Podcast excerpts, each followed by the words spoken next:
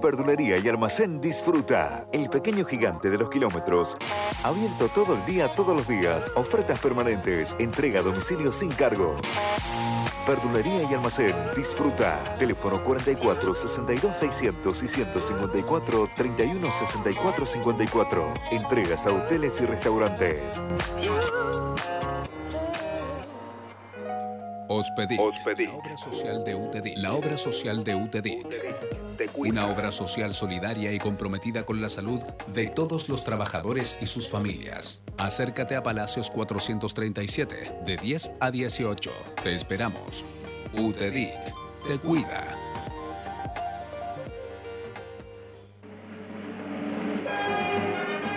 Sindicato de Luz y Fuerza Bariloche por los derechos de los trabajadores organizados. Luz y fuerza somos todos. Gabriel Chimi Prieto, secretario general.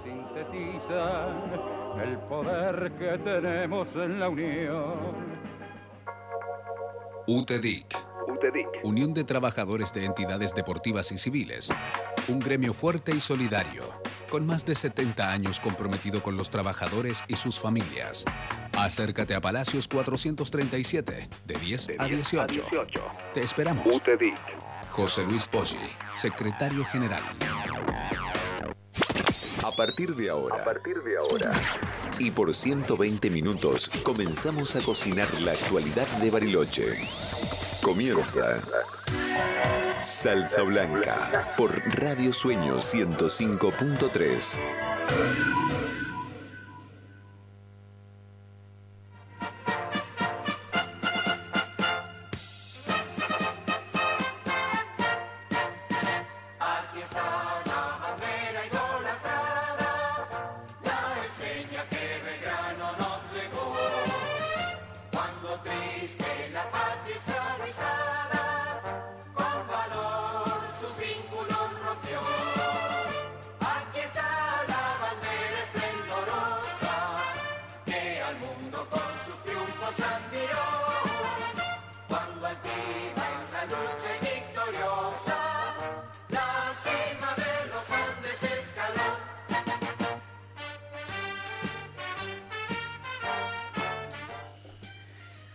Buenos días, buenos días. Un, sábado muy lluvioso. Buen día, José. Buen día, este, Jorge. Gustavo, voy a decir.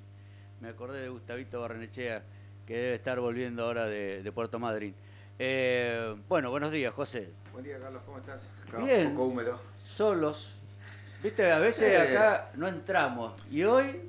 No, creo que el día. El día la lluvia purifica y algunos no se quieren purificar. Eso debe ser. Debe no, no, no quieren saber nada con que los toque exactamente, el agua. Bueno, el agua también, a veces, ¿viste? Lo que no están acostumbrados. Y espanta, ¿viste? Espanta. Matambre, ¿no? Le dicen, hay que atarlos para que se metan al agua. bueno, escuchábamos recién de introducción a nuestro programa del día de la fecha, eh, la marcha Mi Bandera, ¿no?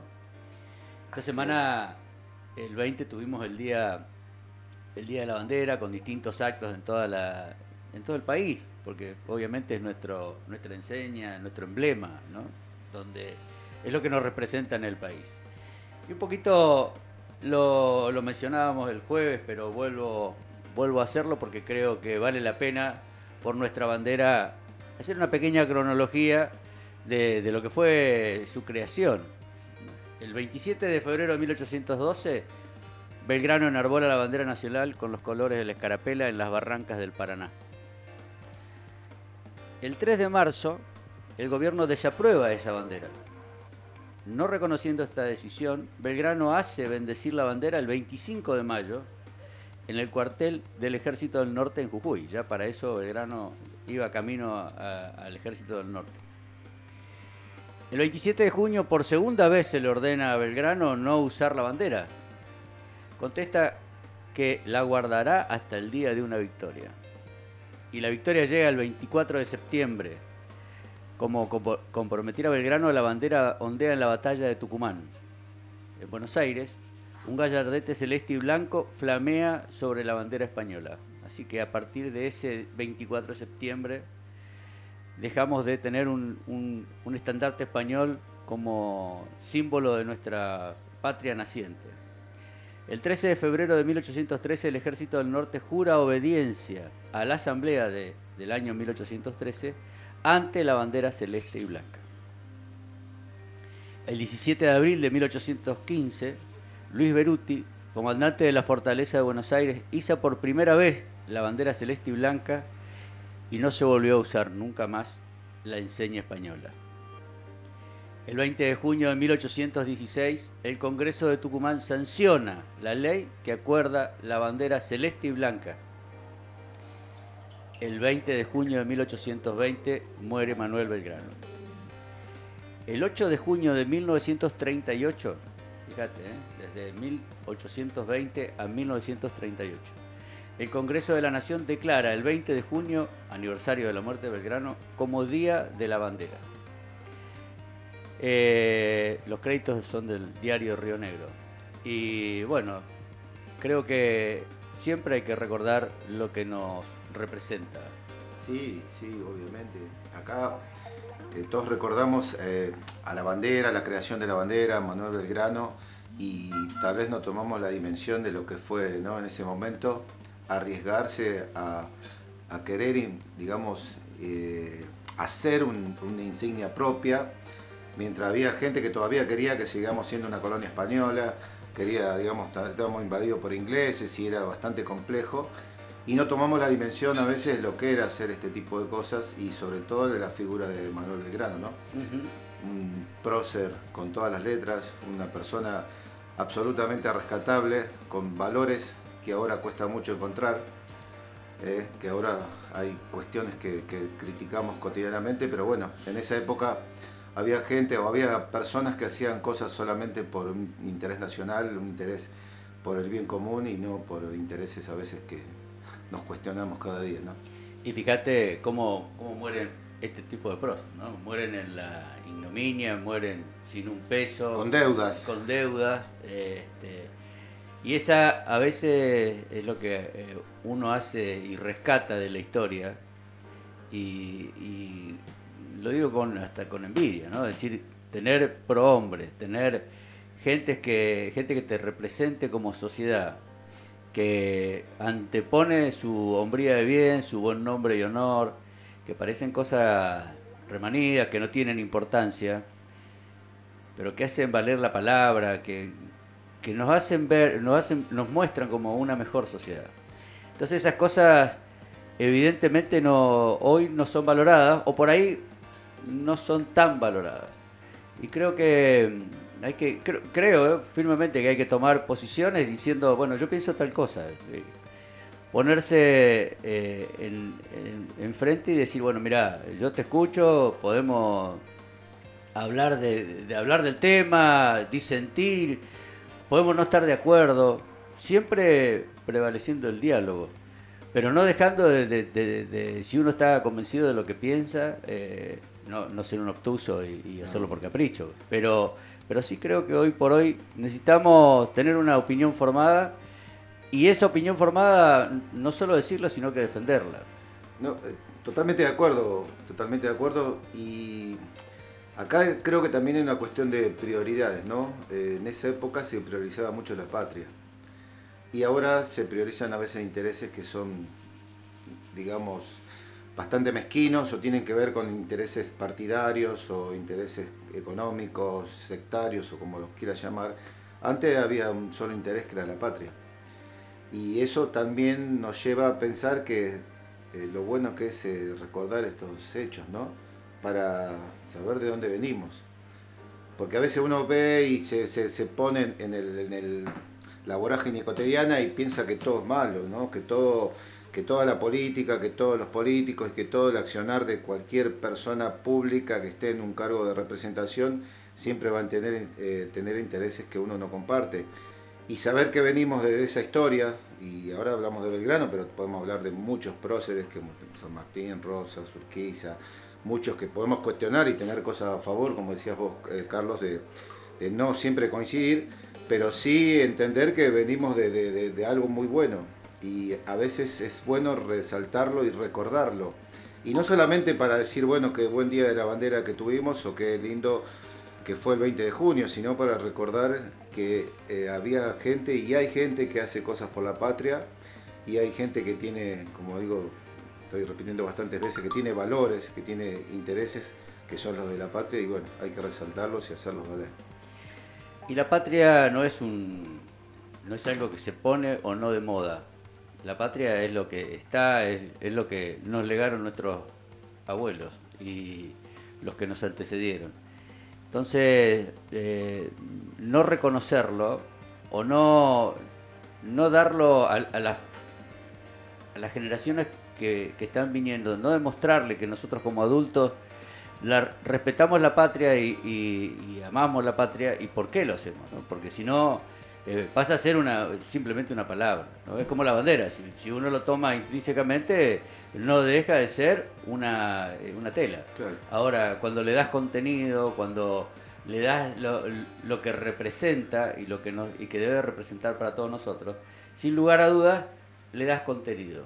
Y a veces, eh, y yendo un poquito a, lo deportivo, eh, terminamos aceptando que eh, en los espectáculos deportivos solamente se toque una parte de nuestro himno. Y vos ves que himnos de otros países se tocan total y absolutamente completos.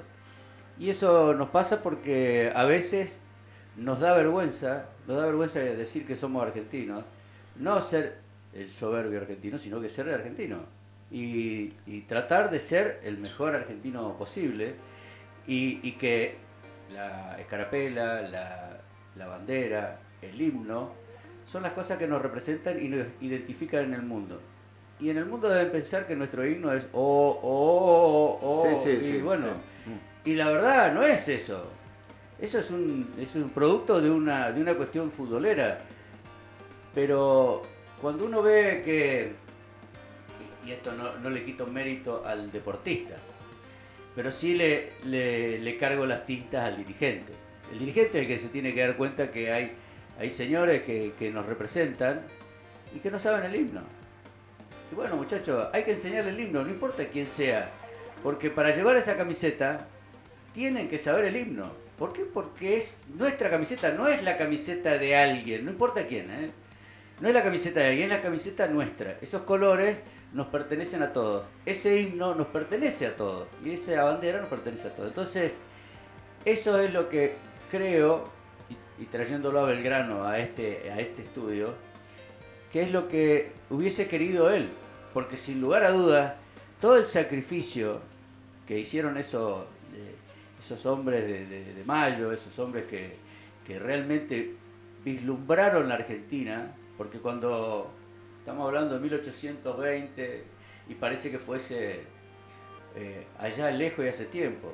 Y para la naturaleza, para la vida de un país, son es una, canto de uña. Un, cosito de uña. Así que... Eh, perdón, no, yo eh, tomando un poco tus palabras, Carlos, que uno, mirá cómo, cómo estamos de mal acostumbrados, que nos llama la atención cuando se canta el himno con pasión, como por ejemplo cuando hacen algunos equipos de fútbol o, eh, eh, me refiero de rugby, ¿no? Cuando cantan el himno con pasión y se emocionan, y eso tendría que ser algo natural.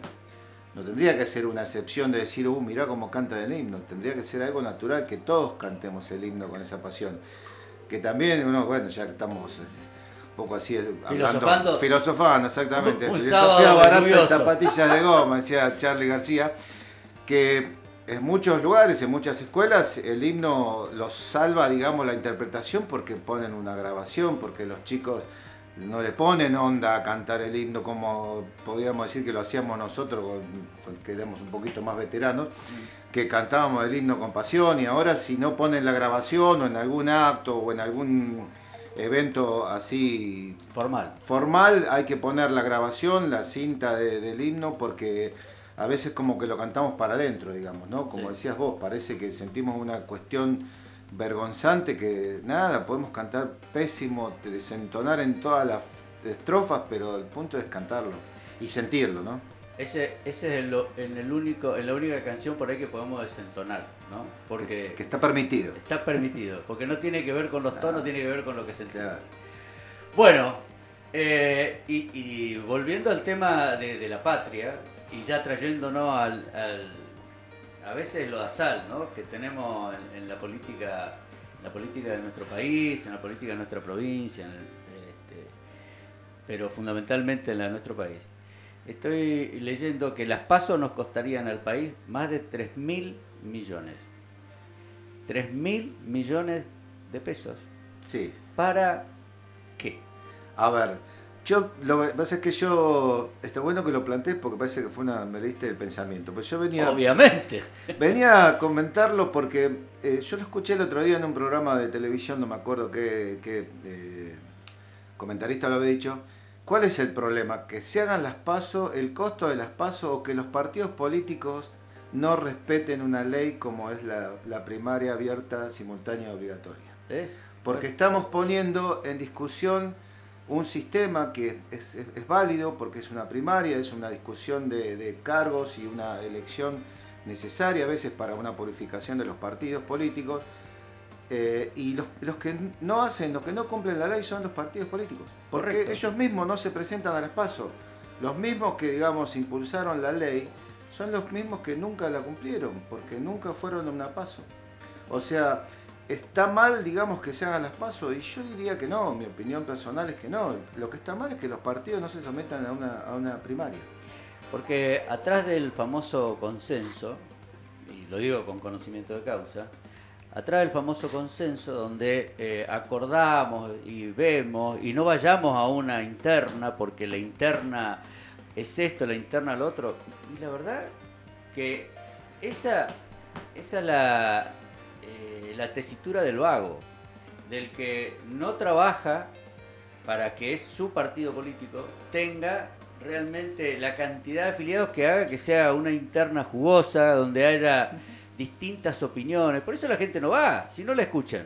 ¿Para qué va a ir a una, a una, a una reunión partidaria? No importa qué partido. Si el que fue elegido, eh, ¿cómo es que se llama? Eh, el que fue eh, elegido en un cargo electivo, no, comparte con, el partido cuál es la mirada del partido sobre cualquier tema.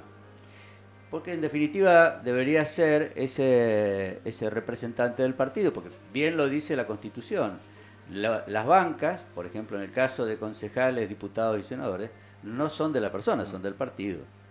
Entonces, lo que dice la Constitución después no se cumple cuando el partido se ve defraudado por la política que apoya o deja de apoyar su legislador. Y, esto es lo que bastardea el sistema.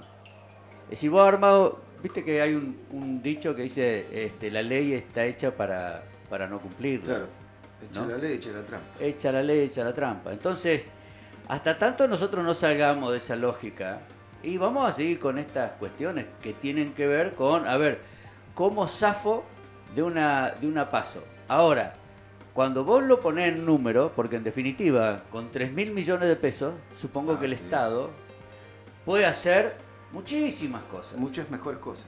Muchas y mejores cosas. Pero estamos bastardeando el sistema. ¿no? Lo que nosotros mismos decimos, che, no, no, pará, acá tiene que haber, acá tiene que haber un, compromiso.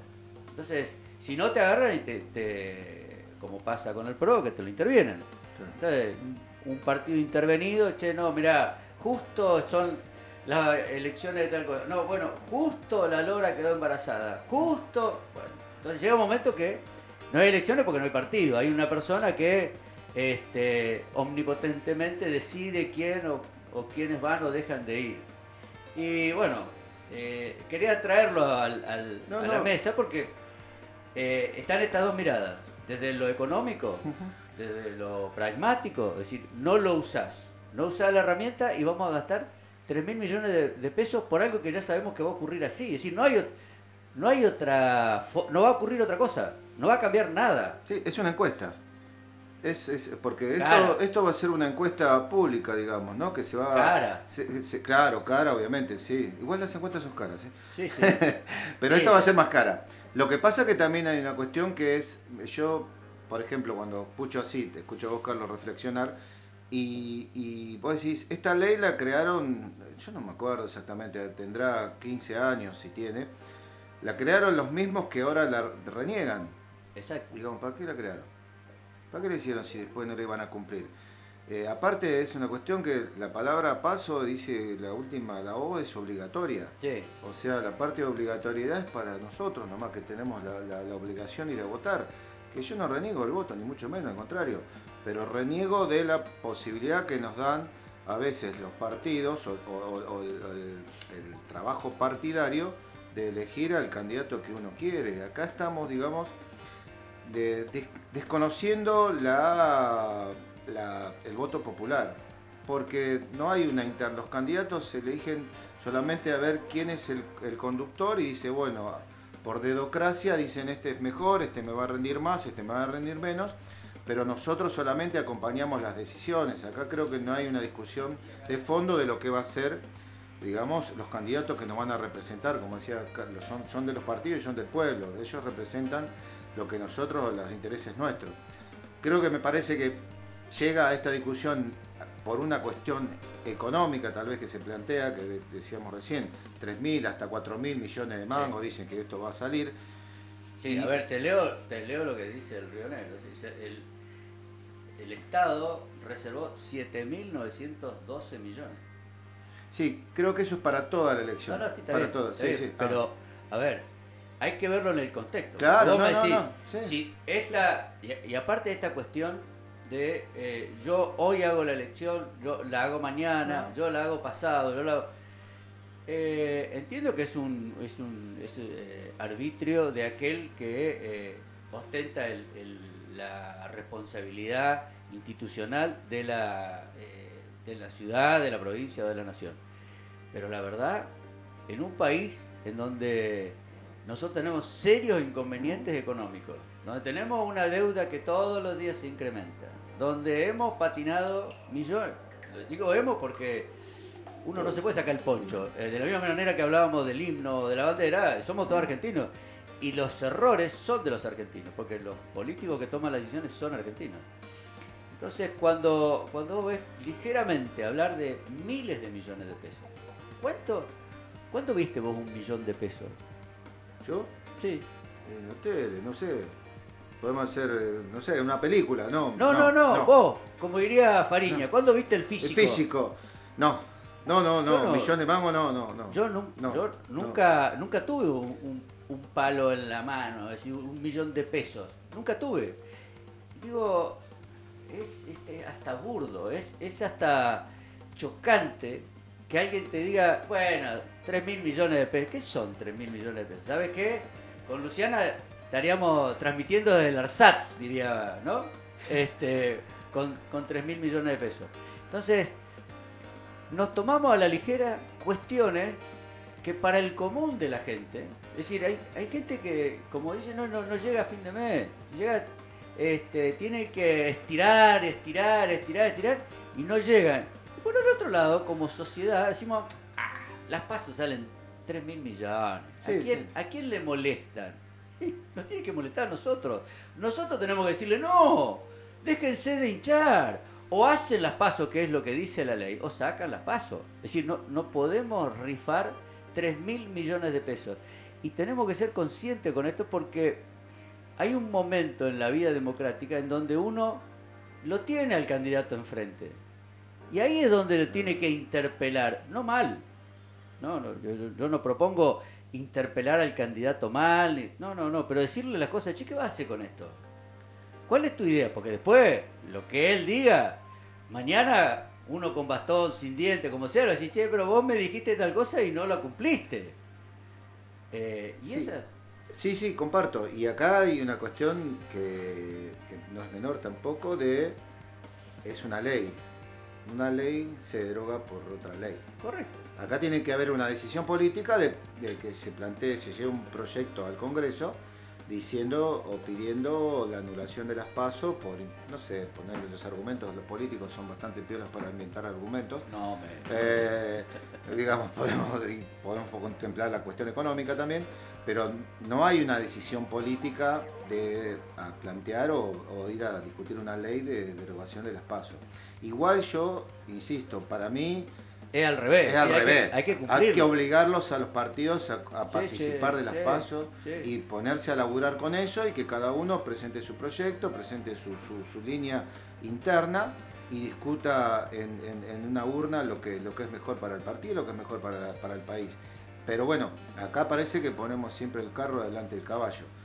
Y estamos corriendo ahora, digamos, en una situación que coincido con vos, Carlos, que las necesidades económicas del país plantean ver de qué forma poder sacar eh, un, peso de abajo de las piedras, que si uno también esto, eh, si uno se lo pone a contemplar dentro de lo que es un presupuesto nacional, 3 mil millones de pesos, no es nada.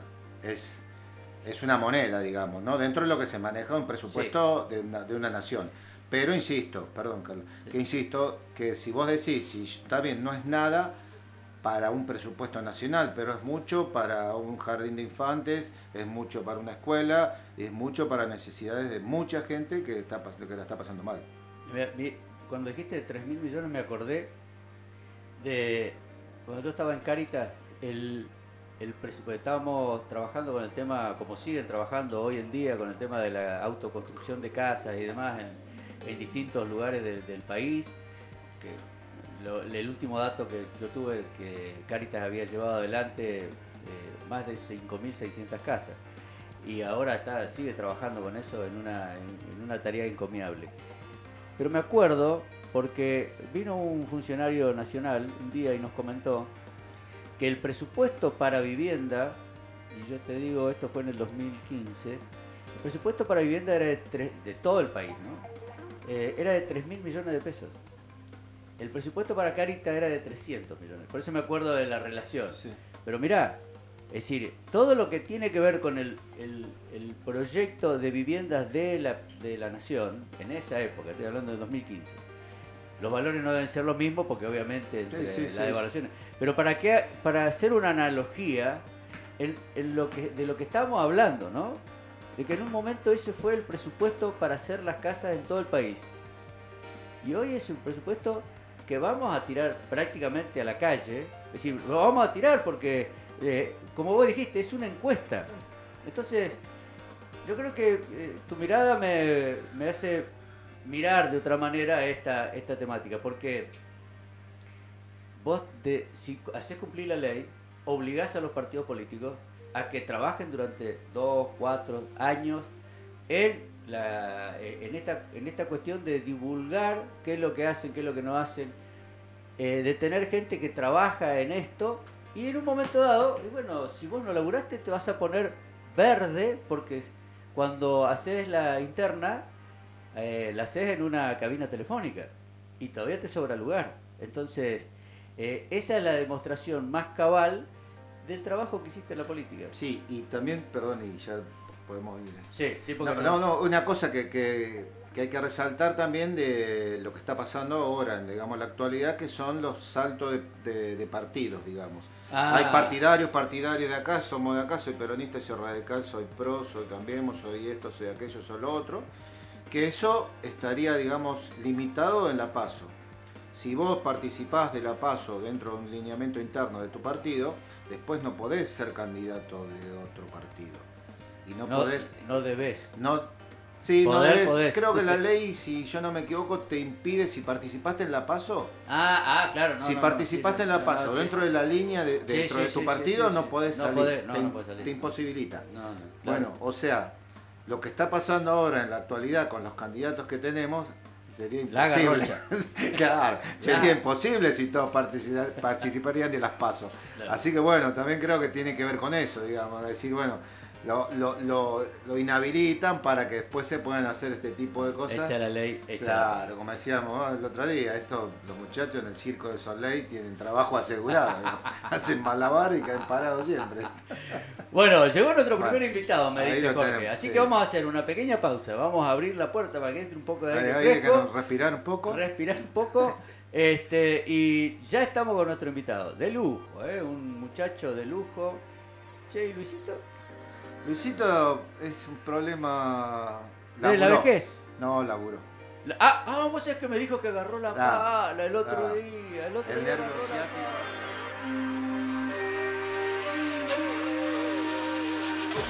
La información general, la actualidad y todo lo que usted debe saber sobre la capital de los lagos del sur te lo contamos en 120 minutos. Los sábados de 10 a 12. Te invitamos a seguir participando y ahora también con la música que usted eligió.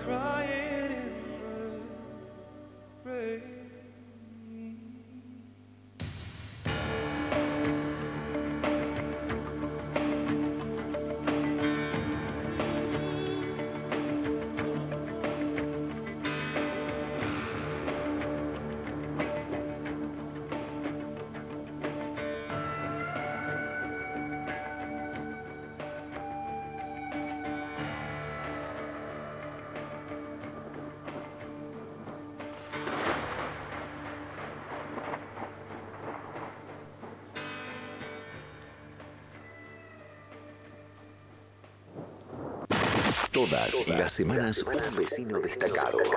Todas las semanas una propuesta distinta.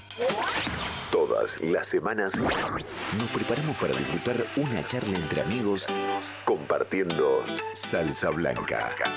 En la 105.3. Ahora te presentamos a nuestro invitado.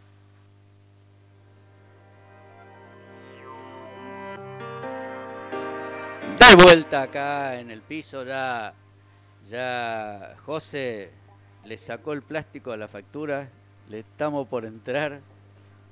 Este, así que lo que no tenemos es servilleta, así que vamos a tener que buscar una servilleta en algún momento para, porque si no le vamos a dejar enchastrados los micrófonos a Jorge y después Jorge se enoja, enseguida te manda un WhatsApp y dice que el teléfono, que esto, que aquello, y está bien, está bien, porque acá esto es el jefe y aparte es un espacio compartido. Bueno, una cosa que me dijiste, no, no dijimos dónde estamos, ¿Dónde quiénes estamos? somos, ¿Dónde la verdad, llamar? arrancamos de arriba, ¿eh? Estamos en FM Sueño 105.3, en el celular 29 44 95 50 53, al fijo 44 59 679. En, eh, en Instagram estamos ra- Radio 105.3 Bariloche, Facebook Radio 105.3 Sueño, en Twitter Radio 105.3 Sueño, arroba Bariloche 105.3 FM y online estamos en www.fmsueño.com.ar y estamos en todos los medios de comunicación que nos quieran buscar, ver, oír. Hoy, bueno, hoy no tenemos filmación porque estamos escasos de personal y ya le vamos a contar el día a Tilio. Sí, no, claro. Así que estamos, bueno, nada, no se quieran comunicar con nosotros ya tienen las líneas de, la, la línea de comunicación. Pero fundamentalmente estamos en el estudio Rosamel Saldivia, que está en el barrio Pájaro Azul.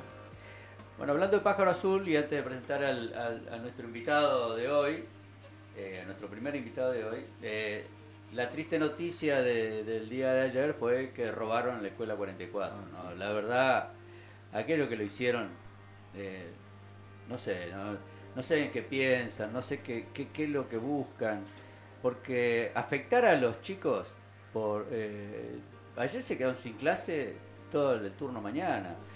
Eh, fuimos a ver ahí el, el desastre que hicieron, tiraron el Los matafuegos. mata- abrieron los matafuegos. Abrieron sí. los matafuegos, se llevaron. ¿Para qué? ¿Qué, qué, qué logran con eso más allá de la, del- del, del hecho de romper? ¿no? Esta, esta cuestión de, bueno, cuanto peor mejor, romper todo. La verdad me dio mucha pena y me da mucha pena que vecinos, vecinos, no importa, seguramente viven en Bariloche, vecinos nuestros, se dediquen a hacer esa taradez que realmente nos afecta como sociedad y, no yo creo que no debe ser orgullo para nadie haber ido a reventar una escuela eh, y, y dejar como la dejaron y dejar a cientos y cientos de chicos sin clases. La verdad, lo repudio, eh, lo repudio, lo repudio. No, no, eh, todos repudiamos esa, esa situación. Todos ayer cuando nos íbamos a laburar, yo pasé ahí por la escuela, tipo ocho y pico, por ahí, estaba todo alborotado.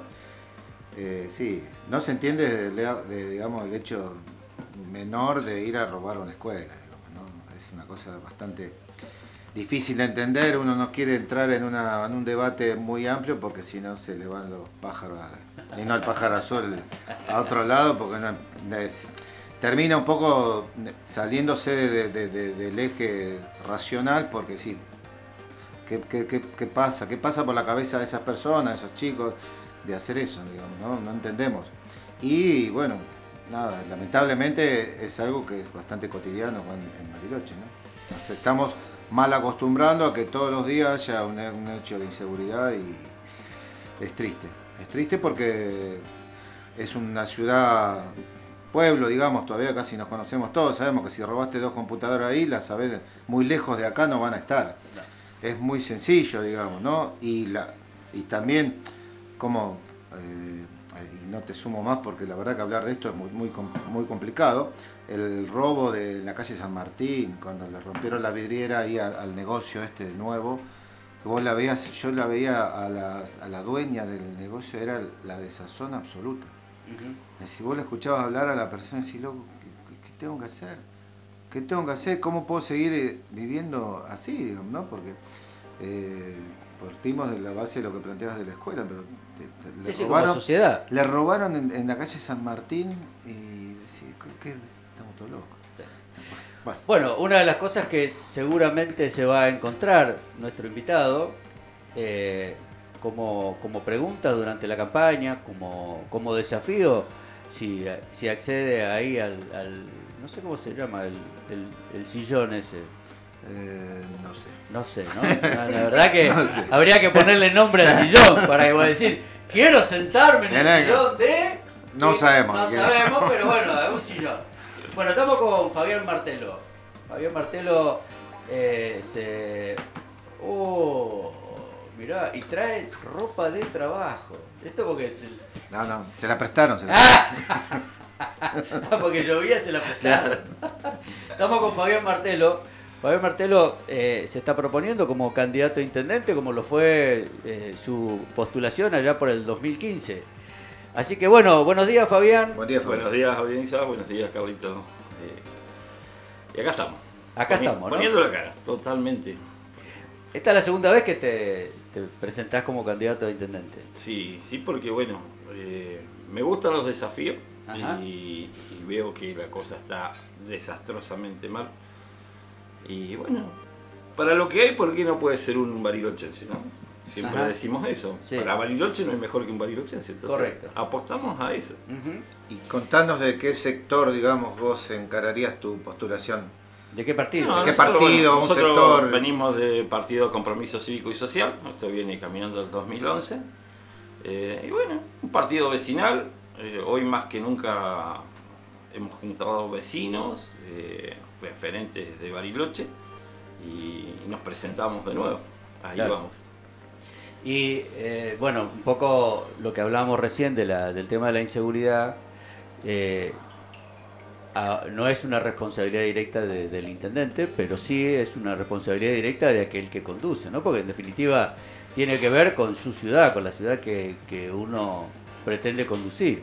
Eh, se ha hecho una inversión importante en cámaras, ¿no? De, de aquel 2015 que nos encontró a los dos como candidatos, a este 2019, desde el punto de vista de la seguridad, desde el punto de vista, valga la redundancia, de la municipalidad, se ha hecho una inversión interesante de, en cámaras. ¿Vos qué opinás? Sí.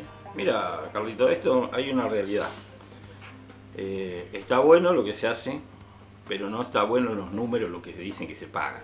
Ajá. Eh, y creo que todas estas cosas pasan porque eh, hay una falta de fiscalización en un montón de cosas, Ajá. una falta de control. Ajá. Si, bueno, vos sabés que yo también soy trabajador de la Sí, noche. Sí, sí. Y cuando vos decís, bueno, si tenemos 400 efectivos, pero a la noche no ve ninguno, es porque no hay nadie. Claro. Es la realidad. No te voy a decir que todos son buenos ni todos son malos, pero me parece que hay otras formas de hacer las cosas. Entonces, acá hoy debería haber eh, más patrulleros en la calle, eh, más uniformados en la calle y más control en un montón de cosas. Ahí, eh, no, digo a, modo aporte porque no soy quien para hacer aporte, pero hay una, realidad que, no, que nos castiga, que es el tema de la inteligencia. Es decir, las cámaras son de, una parte del Estado, que es el municipio, y la responsabilidad es de otra parte del Estado, que es la provincia. Y los dos no trabajan en conjunto.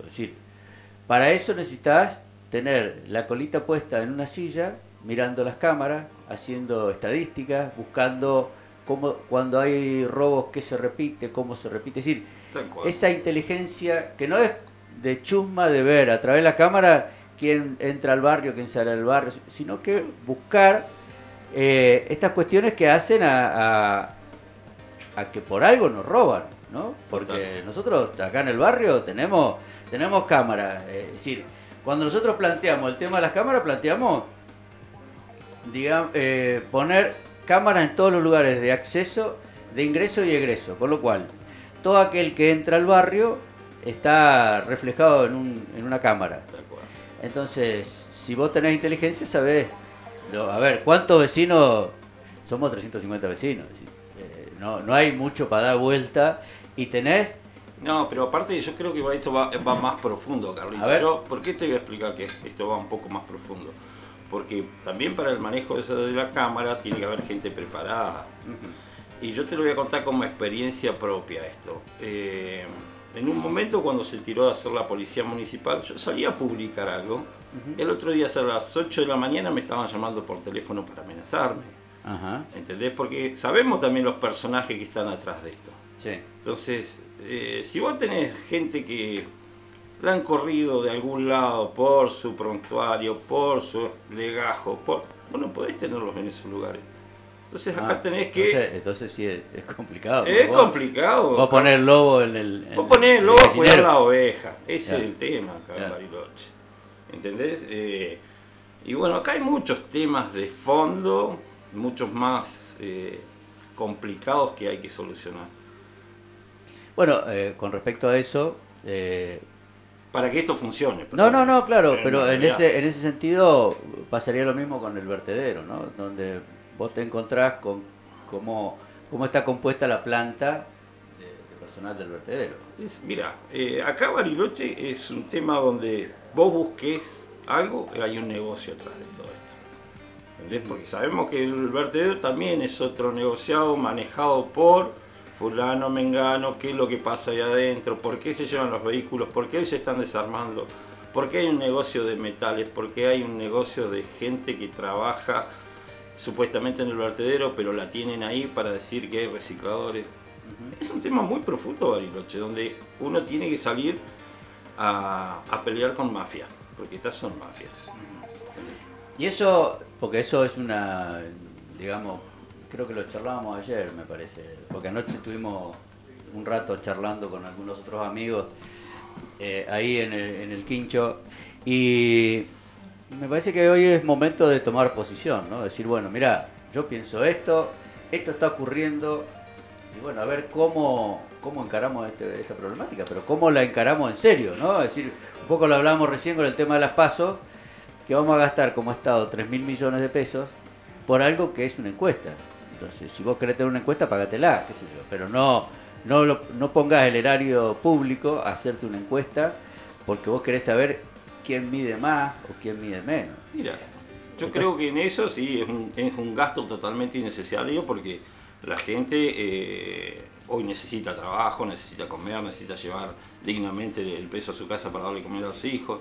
Estoy en eso estoy totalmente de acuerdo con vos. Esto es un gasto, pero terrible, millonario e innecesario para nuestra sociedad. Nosotros no debemos permitir estas cosas. perdón, no, no, yo me quedé un poco con el tema de la inseguridad, que es como empezamos a hablar del tema de la escuela, del negocio de la Mitre, de la San Martín, perdón. Yo creo que, es, como decías vos, Fabián, es mucho más profundo eh, la discusión de la seguridad. Sí, totalmente. Porque nosotros hacemos hincapié y estamos tocando el tema de las cámaras y todo eso. Y creo que hay una parte, digamos, que nos, siempre queda como relegada o queda en segundo plano, que son eh, otro tipo de negociados que hay. Que no solo es el, el que te revienta un auto, el que te afana una escuela, sino también hay una cuestión cultural que tiene que ver que nosotros avalamos determinadas conductas en la sociedad, que no son los que afanan eh, de caño solamente, sino que hay gente, por ejemplo, yo lo he contado muchísimas veces en, mi, actividad cotidiana, vos vas a los médicos a veces y te dicen, no, la obra social me paga 500, pero vos me tenés que pagar 600 por afuera, porque si no, no te atiendo.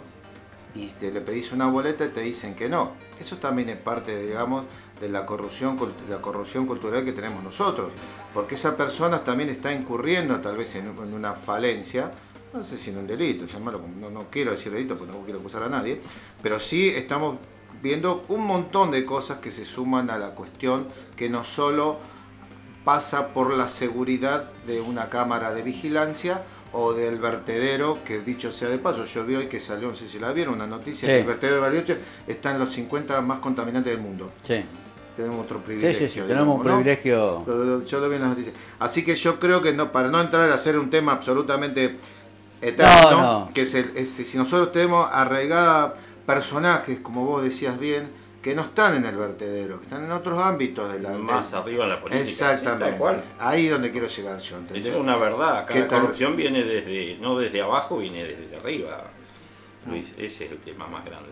Eso es más preocupante, digamos, porque es más difícil de sacar porque nosotros convalidamos, porque, y no quiero, porque no quiero hablar yo, si no queremos escucharte a vos, pero decís, acá hay un problema gravísimo y no lo voy a trasladar a ningún ámbito nacional, ni provincial, ni municipal. O decís, el problema es la persona que hace esa, ese acto de, de, delincuencia, delincuencia, no hay que o la persona que se siente representada por ese. ¿No? Porque la persona es un problema también, pero la gravedad de la situación es tan grave, es tan profundo el problema que nosotros tenemos, que mucha gente se siente representada por esa persona. Así que bueno, nada, eso, perdón, perdón, era, me, quedé enganchado con eso. Cual es así, Luis, vos sabés que nosotros eh, tenemos un club que estamos tratando de recuperar las tierras. Porque ¿Cuál es el club? Dígalo. Comunicaciones. Ah, eh, sí. Tenemos un gran tema con la provincia, porque es la provincia la que se quiere quedar con nuestras tierras. Y adentro de ese predio tenemos cinco cupas bancados por la provincia, llevándole materiales, eh, construyendo casas entonces, eh, es como vos decís, la corrupción viene de mucho más arriba de esto. Eh, y bueno, hoy eh, te digo que nuestra decisión, y yo personalmente la tomo, es enfrentar todas estas cosas. O sea, yo vengo de, una familia de laburantes y la verdad que esto que está pasando es desastroso. Y como yo le digo, y lo hice en el 2015, yo no tengo ningún problema en poner la cara, a mí nadie me va a colgar una mochila, yo no quiero hacer negociados, yo voy a hacer todo lo que tenga que hacer para que esto se corte de alguna manera. O sea, acá hay que tener eh, decisión y convicción para solucionar estas cosas. Si no, seguimos jugando en el ruedo de los que vienen, negocian y, Bariloche sigue estando como está.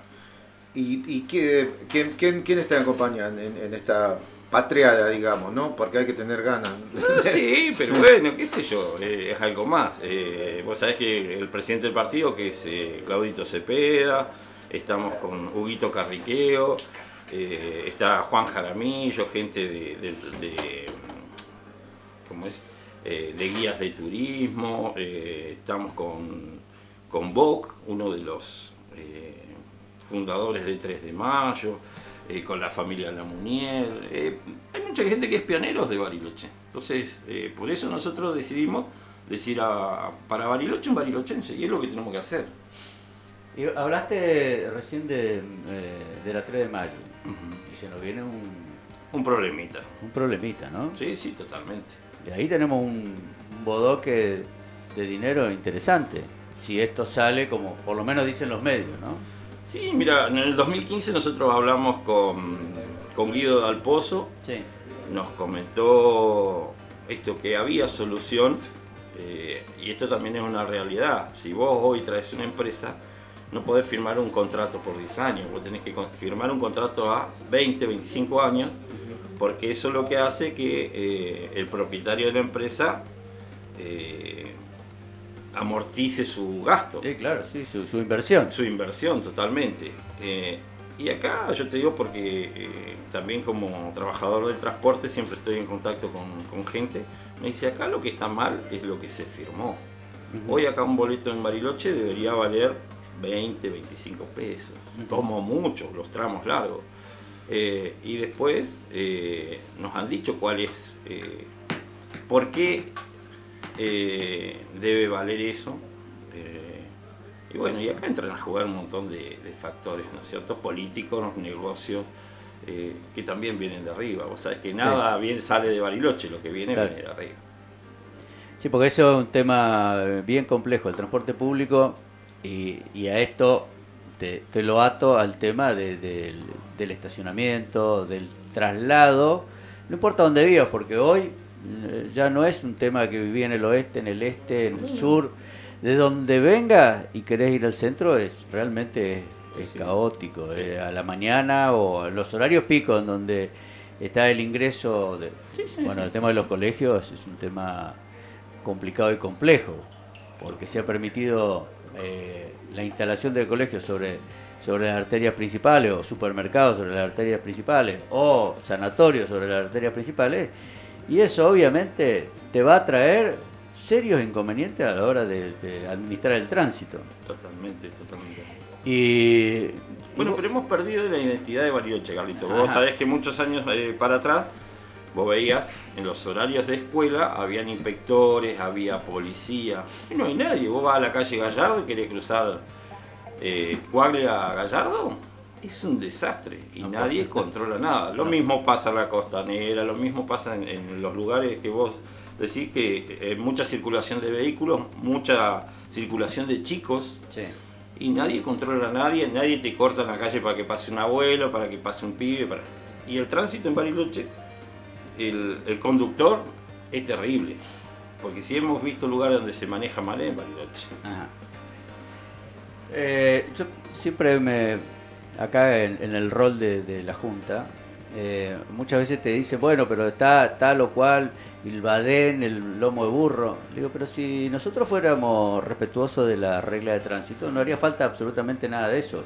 Ahora, si vos no ponés un badén, no ponés un lomo de burro, no, no ponés a alguien que controle, la verdad, andamos andamos a mil por, por cualquier lado, no nos importa absolutamente nada. Este, y, eso son, son actitudes de la sociedad misma que no, no internalizamos. Es, la culpa es de otro, la culpa es de fulanito. Pero pará, vos estás yendo a 40 kilómetros por hora en un lugar donde tenés que ir a 20. Eh, si fuera a 20 no te lleva puesto ni un perro, ni, poner en peligro un chico, ni tener... Este, Pasa más por la, la cultura que nos falta porque hay que ser realista. Eh, nos falta mucha cultura para, para compararnos con otros países. Eh, vos fíjate, vos vas a Chile y pisás la senda peatonal y te frena. Y te frena. Acá pisaste la senda peatonal y si te parten al medio. Creo que pasa por eso, un tema más de, educación, de cultura que nos está faltando mucho. Pero en Chile Sí, el carabinero te agarra y te no, sacude. No te, vos no partís al medio, pero te parten al medio a vos porque. Este, más, no hace mucho tiempo acompañé a un amigo que había cometido una infracción de tránsito y le habían sacado el carnet. Y le sacaron el carnet. Chao, es decir, querés el carnet, vení y pagá la multa. No es que. No, no, usted pasó en tal lugar y tal. Falta es falta. La falta es la falta. Lo que está mal, está mal. No importa quién lo haga y si es un poquito mal o uno. No, no está mal, es decir, eso está mal. Y, te mencioné en esto el tema de los perros, porque es una, en, la, en cualquier encuesta que uno ve, si hay algo que aparece, es el tema de los perros. Y ahí como... A mí me pasa porque, fíjate vos, yo en mi barrio eh, tenemos gente que tiene los perros adentro de la casa, pero tiene un perro adicional afuera en la vereda digamos, un, embajador. Claro, ¿viste? Entonces, eh, claro, viene a comer, le dan de comer y te lo ponen de vuelta a la vereda. Y ese es un gran tema. Mira, eh, nosotros tenemos un amigo que propuso eh, hacer y pedir un predio en el vertedero para tener. es una asociación que se dedica a los animales. En su momento le dijeron que sí. Cuando vio que no venía la cosa, fue a ver y dijeron, no, no, este es un tema. El tipo tiene 200 perros ahora. Ah, mira. En un predio particular, prestado, eh, bancando. ¿Cuánto más le podemos llevar? Entonces creo que pasa porque en Bariloche también hay mucha tierra, pero tenemos que saber a quién se la damos y para qué se la damos. Entonces si hay una asociación que cuida a los animales y que ellos pueden mejorar que no haya tantos animales en la calle, eh, démosles ese lugar. Y también después el vecino tiene que tener conciencia. Yo tengo en mi casa un pitbull, ¿entendés? Eh, porque es hoy el que me cuida mi casa. Vos sabés que hoy cómo está la cosa. Entonces yo tengo que tener el cuidado de vecino de que el perro no tiene que salir afuera, de que el perro no tiene que morder a, los chicos, porque en mi cuadra hay muchos chicos. Eh, tenés que tener todos los recaudos. Y si vos no, no, no tenés educación para tener un animal, no lo tengas. No te traigas a un perro que dentro de un mes tenés dos y pasado tenés cinco. Bueno, vamos a una pequeñísima pausa para tomar un poco de aire fresco, este, por ahí eh, calentar un poquito más de agua y, ya volvemos con Fabián, porque realmente es interesante y aparte la mirada de alguien que eh, puede ser nuestro intendente a partir del 11 de diciembre de 2019. Bueno, Jorgito, una pequeña pausa y ya volvemos.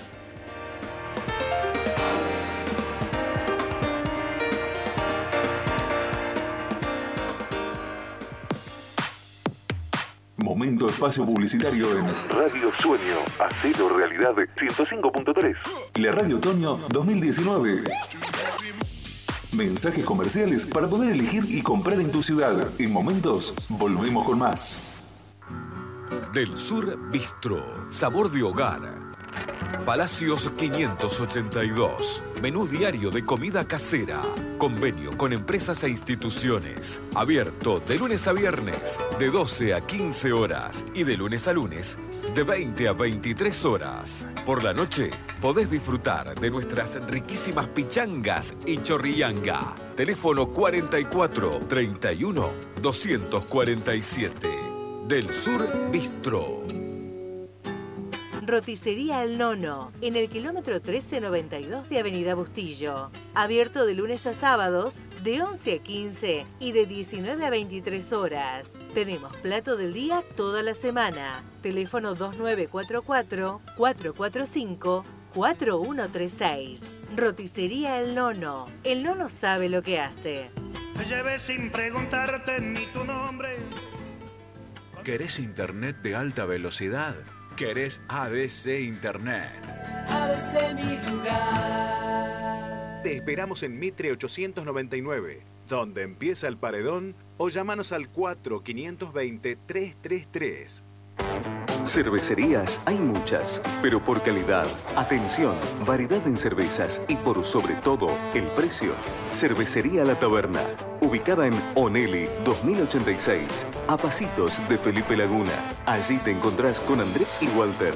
Ellos te asesoran, te hablan de la elaboración, de cómo catar una buena artesanal Probás todas las variedades y así recargas o compras tu growler con la birra que más te gustó y lo pagás en efectivo o débito. Eso sí que es importante, ¿no? Cervecería La Taberna, ubicada en Oneli 2086, a pasitos de Felipe Laguna.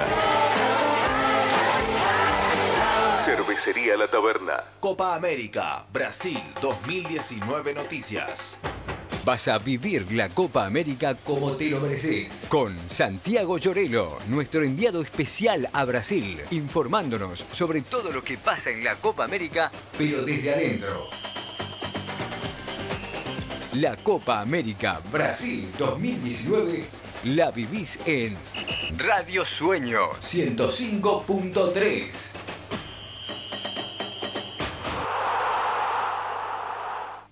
FM Sueño te invita a crecer a través de la pauta publicitaria. Si querés ser parte de este desafío, podés comunicarte al 2944-955053 o al email radio105.3 bariloche 2018 arroba gmail.com. En el oeste barilochense se sienten vientos de cambio. Se sienten aromas distintos. En el oeste se siente gusto a salsa blanca. Sueño FM 105.3. La radio del oeste barilochense.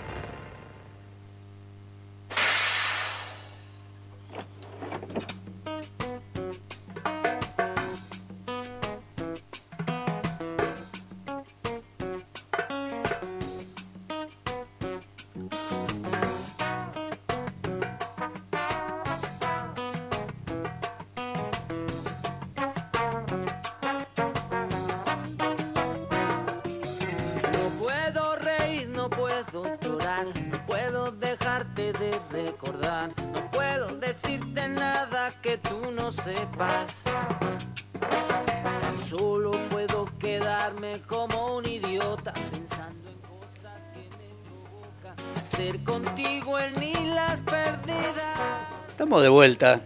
Ya qué buenos temas, ¿eh? Se nota que mejoró el musicalizador, ¿no? El, Rengo. Él me decía, eh, charlábamos ayer por teléfono y me decía, bueno, este, que tenía un amigo Cacho que me, me dio toda la... Después te cuento la historia de Cacho, pero me decía, vos pasá Cacho, o estoy Cacho, una cosa así. Un personaje, el, el Rengo, porque ahora tenemos al Rengo, aparte de, en el staff lo tenemos al Rengo. Bueno, Fabi, seguimos entonces con, con esta, esta historia en la cual te estás embarcando una vez más y que, bueno, lo haces, siempre lo has hecho con pasión, siempre lo has hecho poniendo todo de, de vos y, bueno, remándola en dulce leche porque esto realmente es un esfuerzo muy grande y una exposición muy grande, porque uno pone su cara, su, familia, eh, y no siempre lo, el, rebote en la sociedad es el que uno pretende, ¿no?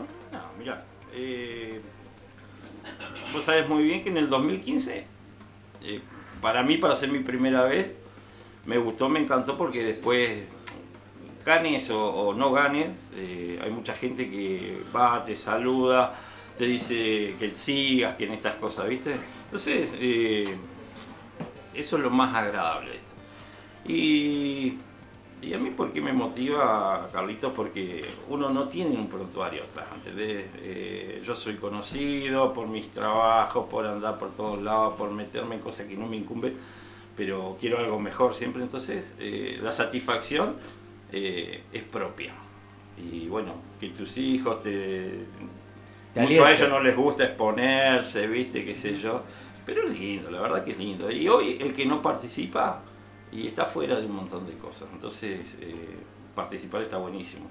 Yo te digo que hasta el 2012, 2013 odiaba la política, odiaba un montón de cosas. Y después empecé a darme cuenta que si vos no participás, eh, sos uno que vive en un mundo de maravilla que no existe. Sí, pues en definitiva vos dijiste recién en algo que no me incumbe, ¿no? Y esto se contrapone con el tema de la participación, porque a todos nos debe, es, de incumbencia de todos saber eh, a dónde va nuestra plata, a dónde, eh, y, ahora lo llevo a, un ámbito en donde también estamos juntos, eh, que es la cooperativa, ¿no? Este, este es un programa que se llama Salsa Blanca, que no lo dijimos. No lo dijimos. No habíamos hablado de salsa blanca en toda la... Debe ser un problema de... No, estamos a dieta, estamos a dieta. Empezamos la dieta, sí. Claro. Eh, este es un programa que nace como una necesidad de la lista blanca, en la cual vos participás, o delegado, y, y desde el primer momento hemos estado trabajando con vos. Y, y también, a ver, eh, la cooperativa es, dice su eslogan, es la cooperativa de todos. ¿no? Ahora, cuando vamos a votar, no llegamos a las 3.000 personas. Entonces, sobre 52.000 que somos, no llegamos a 3.000. Entonces hay un, hay una, hay un desacople. Hay algo que no anda, ¿no?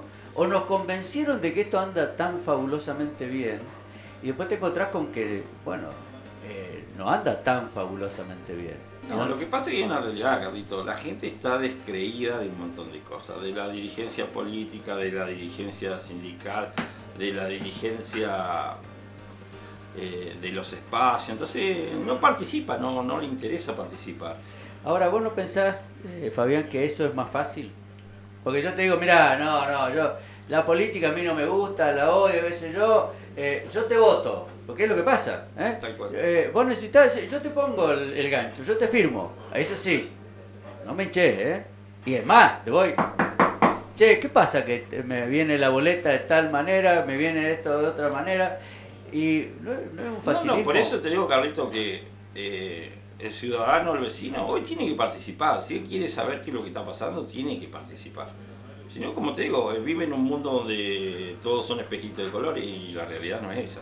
Pues después sí, como si vos vienes y te reclama, ah, pero ¿por qué está la calle rota? ¿Por qué no funciona el agua? ¿Por qué no tenemos luz? ¿Por? Entonces, la única manera de enterarse es participar. Sí, y ahí tomando un poco lo que decían ustedes de, la incumbencia de la, política o de la participación, pero después esa no incumbencia te afecta. Y ahí saltamos cuando nos afecta. Pero el tema es decir, bueno, si te afecta, que te incumba participar, participar después, porque si no todos estamos, parece un muro de lamento en el cual hacemos, digamos, corremos atrás del accidente. Pará, evitemos el accidente primero. digamos, hagamos una, un dique de contención para determinadas cosas, pero eso se da con la participación. Después está también, yo entiendo que la gente a veces, yo, la verdad que te admiro porque vos hacer y tomar toda esa participación y hacer y tener ganas de postularte de nuevo intendente y laburar y que te putee la gente, la, la, la, la, hay que tener ganas, hay que tener voluntad y tener que la familia te tiene que acompañar. Pero a veces a la gente uno le pide muchísimo menos, que decir, mira, acompañame solamente con la información, informate o interesate de lo que está pasando y después toma tu decisión, porque tampoco es condicionar la decisión. No, no. Sino decir, bueno, vos tenés que informarte y saber tal cosa.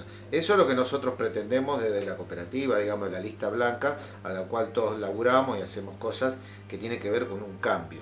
Porque nosotros vemos, la cooperativa son dos cooperativas distintas que nosotros vemos. Una la que vemos en la, en la televisión, que es la gestión exitosa y, lo- y la publicidad, y otra la que vemos realmente, la que sufre Carlitos y Luis y Hugo y Atilio y Horacio, que son los consejeros y los, eh, los cínicos de la cooperativa, y vemos otra cooperativa, Otra digamos, vemos otra realidad. Por eso te digo, si nosotros no participamos en, en- en muchas cosas, eh, no vemos el trasfondo. O sea, es lo que vos decís, ves lo que se publica, lo que te muestran, y vemos que atrás de toda cosa hay otro trasfondo. Entonces, para enterarnos, para saber cómo se maneja, cómo se lleva, ahí tenés que participar. Exactamente. Esa es la realidad. Y después, bueno, qué sé yo, eh, haciendo alusión a lo que vos decís, que bueno, uno para yo soy loco de hacer cosas, ¿viste? Y de estar continuamente en movimiento. Porque también eh, una me, me lleva a tener tiempos ocupados, eh, enterarte de, de, bueno, esto que te estaba contando fuera del micrófono, un montón de cosas. Y porque también como, como dirigente o como cabecilla de muchas cosas, eh, uno tiene que saber que en algún momento te van a pegar, ¿entendés? Y acá no hay que salir a confrontar. O sea, eh, te puede doler o no, pero como dirigente tenés que saber que acá o vas a pegar o vas a recibir. Y cuando te van a pegar, y vos tenés que, que ser uno más del montón y buscarle soluciones. Entonces, hoy nosotros lo que le estamos proponiendo a Bariloche es, es trabajar para, para buscarle las soluciones que Bariloche trabaja. Bueno, querido amigo, gracias por habernos visitado. Este espacio queda abierto para vos las veces que quieras, Sí, sí. por este tema o por el tema que te parezca que te podemos servir. Eh, y, y bueno, eh, nos vamos a seguir viendo, ya sea por la política, por la política propiamente dicha de la, de la municipalidad o por la cooperativa, porque realmente es, un espacio que, nos que nos junta permanentemente y, y mutuamente estamos charlando sobre esta, esta cuestión de la, de la cooperativa que, que sin lugar a dudas nosotros necesitamos, o por lo menos nuestra mirada es que necesitamos mejorar, ¿no? Porque a veces es una cuestión de mirada, uno dice, che, pero ¿y usted por qué creen que...? Y nosotros no vemos que esto funcione como, como nosotros nos gustaría, como, como pretendemos eh, que, que funcione de acuerdo a nuestro criterio, porque para eso nos involucramos. Entonces, como nosotros nos involucramos, tenemos, creo, el derecho a decir, bueno, mira, yo me preocupo, me ocupo del tema, o nos ocupamos del tema, bueno, en realidad ese, ese ocuparse también te permite tener una opinión y si está contraria a la conducción o lo que está, se está haciendo, bueno, eh, está bueno, es legal, es lícito y es honesto hacerlo de otra manera. Y aparte porque nos debemos a los vecinos. Esa. Son ellos mismos los que nos ponen en el lugar que nos ponen, así que representamos a los vecinos. Y otra cosa, Fabián, ahí tomando, ya te despedimos, te dejamos libre, a lo que decías vos de que te exponés y recibís. Yo me acuerdo que un dirigente sindical de, de muchos años de, de mi gremio me dijo una vez, cuando yo era recién delegado del año 90 más o menos, decía vos para tener, digamos, eh, digamos una posibilidad de, de llegar a algún lado en este ámbito, tenés que tener dos bolsos, digamos. Uno para dar y otro para recibir. Digamos, uno si se expone y quiere dar algo, digamos, tiene que saber que también va a recibir, digamos. ¿no? Eso Es- se llama cintura política. Exactamente, cada, cada vez tenemos menos, pero bueno. Claro, menos cintura que un pollo. Bueno, gracias Fabián. Gracias, Vamos Fabi. a un Gracias a pequeñísimo corte y ya tenemos al segundo invitado y les digo, llegó Silly. Llegó Silly y no es menor, porque bueno, espero que no nos hable del virrey, ¿no? Que no nos hable del virrey. Hace no. mucho calor para Hace escuchar mucho el calor virrey. para que no hable del virrey.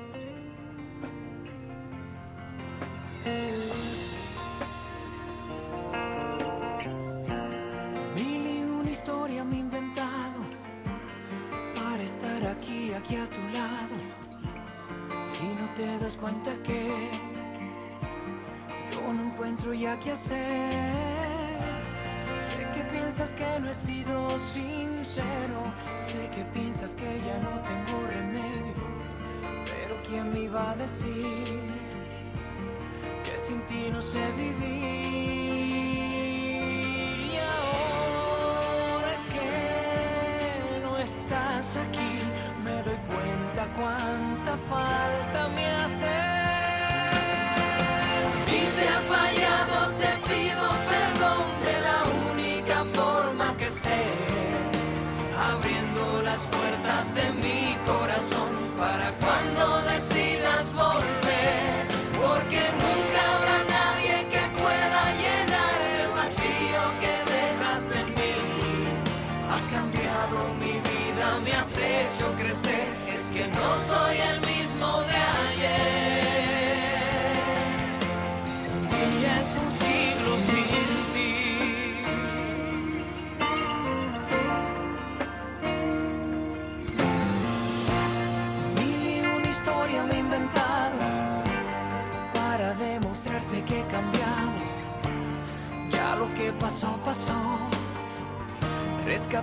Lo que nos unió.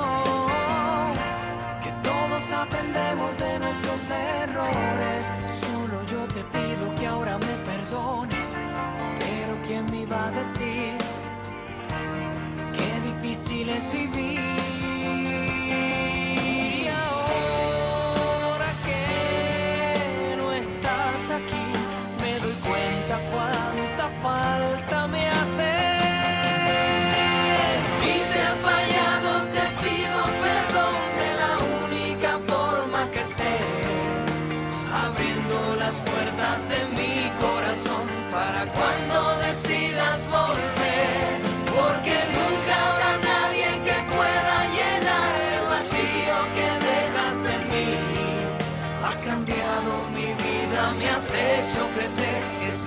soy el mismo de ayer.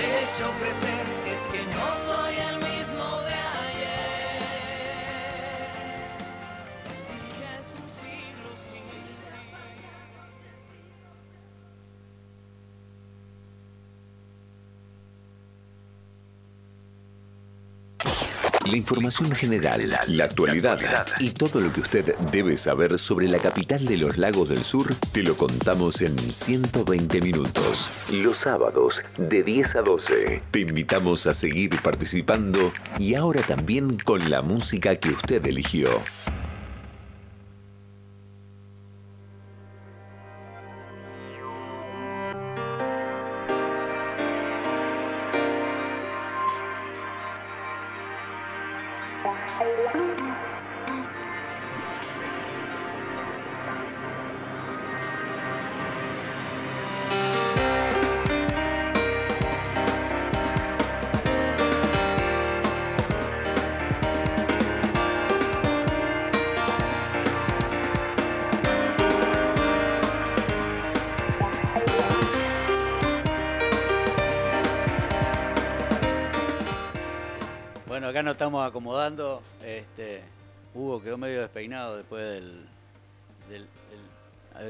De desabrigarse.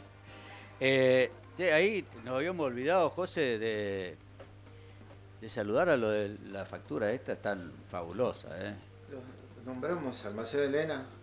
¿Lo Los vecinos del, lago- Moreno, sí, sí, sí. ¿Nos nombramos? ¿No nombramos? No, no, no, no. Ahí a Elena no la nombramos. ¿No nombramos? Ni a Héctor, no, no. No. Elena, Elena, uh, me va, me va a sacar. Cuando Bueno, le vaya a comprar, me va a echar la mierda. Todavía no, todavía no terminó. No, bueno, bueno, La le última mandamos parte podía haberla omitido. Dice que te va a echar, hasta ahí estaba bien. Sí, sí, perdón. Fue un exabrupto.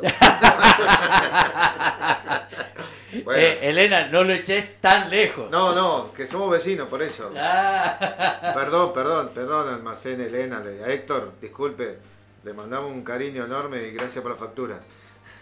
Eh, este, una, una cosa que salió en el, en- cuando charlábamos con, con Fabián sobre el tema de la 44, de la escuela 44, eh, el trabajo que hicieron ayer a la mañana la maestra y, y- y todo el, el personal de la escuela para poder jurar, eh, para poder prometer la bandera, ¿no? Porque su problema más complicado era que tenían el acto de promesa de la bandera y con el tema del robo eso no, no, no pudo hacerse. Entonces estaban muy preocupados y, realmente trabajaron muchísimo para poder hacerlo. Y eso, bueno, un poco lo que hablábamos al principio del programa de eh, los símbolos, el, respeto a los símbolos y el hecho de esa cuestión de comprometerse con, con esto. Y bueno, este, este trabajo que hicieron eh, contrarreloj, trabajando para poner, porque realmente estaba el polvillo de, de los matafuegos, estaba en todo, en todo el colegio ayer. Así que bueno, un reconocimiento a, a las maestras y a porteros y a todo el personal de la 44 que, que estuvo trabajando y bueno, nuestro cariño desde acá. ¿no? Saludos, saludos. Bueno, buen día, don Hugo. ¿Qué tal? ¿Cómo le va? ¿Todo bien? Todo bien. ¿Lo vio a Barrales por ahí no? No, para nada. Nada, ¿no? No, no, desapareció. Está desaparecido. Ah, che, José, ¿no será que viene de Viedma todavía? Y como está Rengo, tarda un poco más, ¿no? Yo creo que como arregló con la radio de Vietma no viene más acá. Viste que los jueves salen Vietma. Sí, arregló otro contrato, me parece que, que se fue. Ah, vos decís que arregló otro Sí. contrato. ¿Y ahí estará Cacho? ¿Será Cacho el...? Puede ser que sea con Cacho, un amigo que tenía él. Ah, un Era amigo. Cachorrita era. De día Cacho, de noche Rita. Perdón, perdón, que- perdón. vos decís que a, a Sí, Barrales- puede estar escuchando, Barrales. Barrales de- Si se despertó, puede estar escuchando. ¿Barrales es Cacho? Eh, no, no, no, no, no. Yo, mi amigo Luis no diría nunca ese, ese Ah, calificativo. bueno, no, no. No, no, puede ser que haya negociado otro contrato con la radio de Vietma. Ah, y no tenga exclusividad con esta. Sí, pero ya va a volver. Ya va a volver, ¿no? Va a volver, va a volver. Se va a millones, mejorar. No, por. Dios, no, no, no permitan eso. que sea él solo. ¿no? Clones, no. Por favor, reproducciones tampoco. No, ya va a volver, va a volver, va a volver. Bueno, bueno. Che, bueno, hoy, hoy tenemos otro invitado este, de lujo acá, fundamentalmente por sus conocimientos, por su, su trayectoria eh, este, en un ámbito particular de, de nuestra ciudad y de nuestro país. Así que bueno, le damos la bienvenida a don Alejandro Ibáñez. ¿Qué tal, Carlos? ¿Cómo estás? Bien, alias él, En el ambiente futbolístico, el pulpo. el pulpo, claro. Bueno, No, no, eh, bueno. yo lo digo con conocimiento de causa. Pasarlo al pulpo no es fácil. Es un muchacho, primero que es... Áspero. ¡Oh, papá! No solo áspero, es grandote. ¿Te imaginás cuando yo me paraba en la época que yo Que jugaba, jugaba al fútbol? Sí, sí, pateaban piedra. en ese Pateaba, momento. claro, sí, éramos... Esas de cuero cocido, ¿viste? eh, ustedes se ríen, pero yo jugué con esa pelota. Para, yo, yo con esa no jugué, jugó él solo. Yo- yo- Aclaremos, aclaremos. No, pero, pero pasarlo al pulpo era complicado. Es decir, pulpo. Es decir, tienen. Y eso Pa- que decían que cuando terminaba de jugar llegaba a la casa, sacudía los botines y le daba de comer al gato. Sí, más o Que menos. se le caían los pedazos de las canillas Eh, de los de rivales. ¿no? carne, no, no, no. Ven ahí, No, ven pero ahí. muy buen jugador de fútbol. Y bueno, bueno Alejandro, eh, vos estás en, en INVAP trabajando en el área de. Eh, ahora estoy desde ya hace tres años más o menos, estoy en el área nuclear. Estamos eh, estoy en el proyecto que estamos haciendo un reactor nuclear en Holanda. Holanda. Estamos haciendo varios en estos momentos, pero bueno, particularmente yo estoy en el de Holanda. Estamos haciendo otro en Brasil, estamos en el RA10 que es en, en Ezeiza, un reactor chico en Argelia, eh, un reactor chico en Arabia, perdón, estamos reacondicionando uno en Argelia, que hicimos nosotros Claro, hace ya Argelia el Argelia 30 es del años. 30 años, del 89. Claro, desde los 80 s lo estamos actualizando, digamos. Sí, actualizando. Y tenemos alguna planta de radioisótopos también en, la India. O sea, es una... ¿Eso de la India también te lleva un tiempo o es, o es actual? Es, actual, es actual. Ah. Está, le falta relativamente poco para terminar, ya hace unos años que está. Son todos proyectos de exportación que llevan su tiempo y bueno, siempre muy interesante estas cosas. Sí, eh, bueno, también hemos sido noticia, una buena noticia con el tema de lo satelital, y a veces esta parece hasta una competencia ¿no? de, de- la información, de cuando es satelital, cuando es nuclear, pero obviamente siempre tiene que ver con eh, un desarrollo argentino que nos posiciona en el mundo desde otro punto de vista, ¿no? Sí, totalmente. O sea, eh, lo que tiene el satelital, o sea, yo trabajé 12 años en el ámbito satelital, he estado en lanzamientos y todo. Eh, Lo que tiene es que tiene un momento, un punto, es decir, en el momento del lanzamiento que es muy mediático, digamos, ¿no? Entonces es muy mediático, sale todo, se pasa por la televisión, por todos lados. Está el presidente, lo que sea, discursa. En cambio, un reactor nuclear lo vas poniendo en marcha de a poco. Haces una parte, haces otra, haces otra, y no es tan mediático. Sí, Entonces, ahí tal vez lo nuclear depende exclusivamente de ustedes y el satélite depende de la otra empresa que lanza el satélite. Ustedes pueden hacer su trabajo, pero si falla el cohete en el lanzamiento... ah, ni ni hablar, hasta ahí el cohete, el cohete lo hacemos. Eh, Todavía. No, no. Bueno, CONAE tiene un, está en un proyecto de un cohete chico, digamos, ¿no? Sí, de la época de... de, De- claro, Menem, Raúl, vos, claro, el cuando iba a ir al-. No, pues sí, bueno, se llama tronador ahora que están haciendo, es para algunos cientos de kilos. Pero nosotros tiramos, no sé, los ARSAT tienen 3.000 kilos. O, o el Saucom que, que lanzamos el año pasado uno y ahora hacia cerca de fin de año se lanza el siguiente. Eso son cosas de 3.000 kilos, son cosas grandes para, para Miércoles. 3.000 kilos. Sí, más o menos por ahí. Y el, y el satélite tiene, es, digamos, todo, todo el complejo, que, el- digamos, lo que lo lanza, el- la cohetería y todo eso, deben ser miles de kilos para poder poner 3.000 kilos en el espacio. Y de medir, no sé, 70 metros, una cosa de largo. Si vos ves el cohete, allá en la puntita, allá arriba, se ve donde va el satélite, la parte en general un poquito más ancha. Ajá. El resto son todos los motores. Son... Ah, esa parte ancha de los Ariane o de los, Claro. es donde van el satélite. Es ahí donde va el satélite, el resto es todo mo- mo- motor que salta una etapa, la, la, claro. la consume el combustible, lo tiran y va a la próxima etapa. Y, y en América, Ale, ¿cómo, ¿cómo estamos, digamos, posicionados? Porque yo lo que tengo entendido es que hay un desarrollo de avanzada en Argentina, pero después en el resto no sé cómo estará Brasil, cómo está... Eh, ¿En satélite? eh, Brasil. No, no, en, energía atómica, digamos. ¿Energía en- nuclear? Energía nuclear. Eh, o sea, reactor- nosotros hacemos reactores de investigación o reactores generadores de radioisótopos para, la, para la industria nuclear, eh, nuclear, Ah, para, la industria de la- para la medicina en general.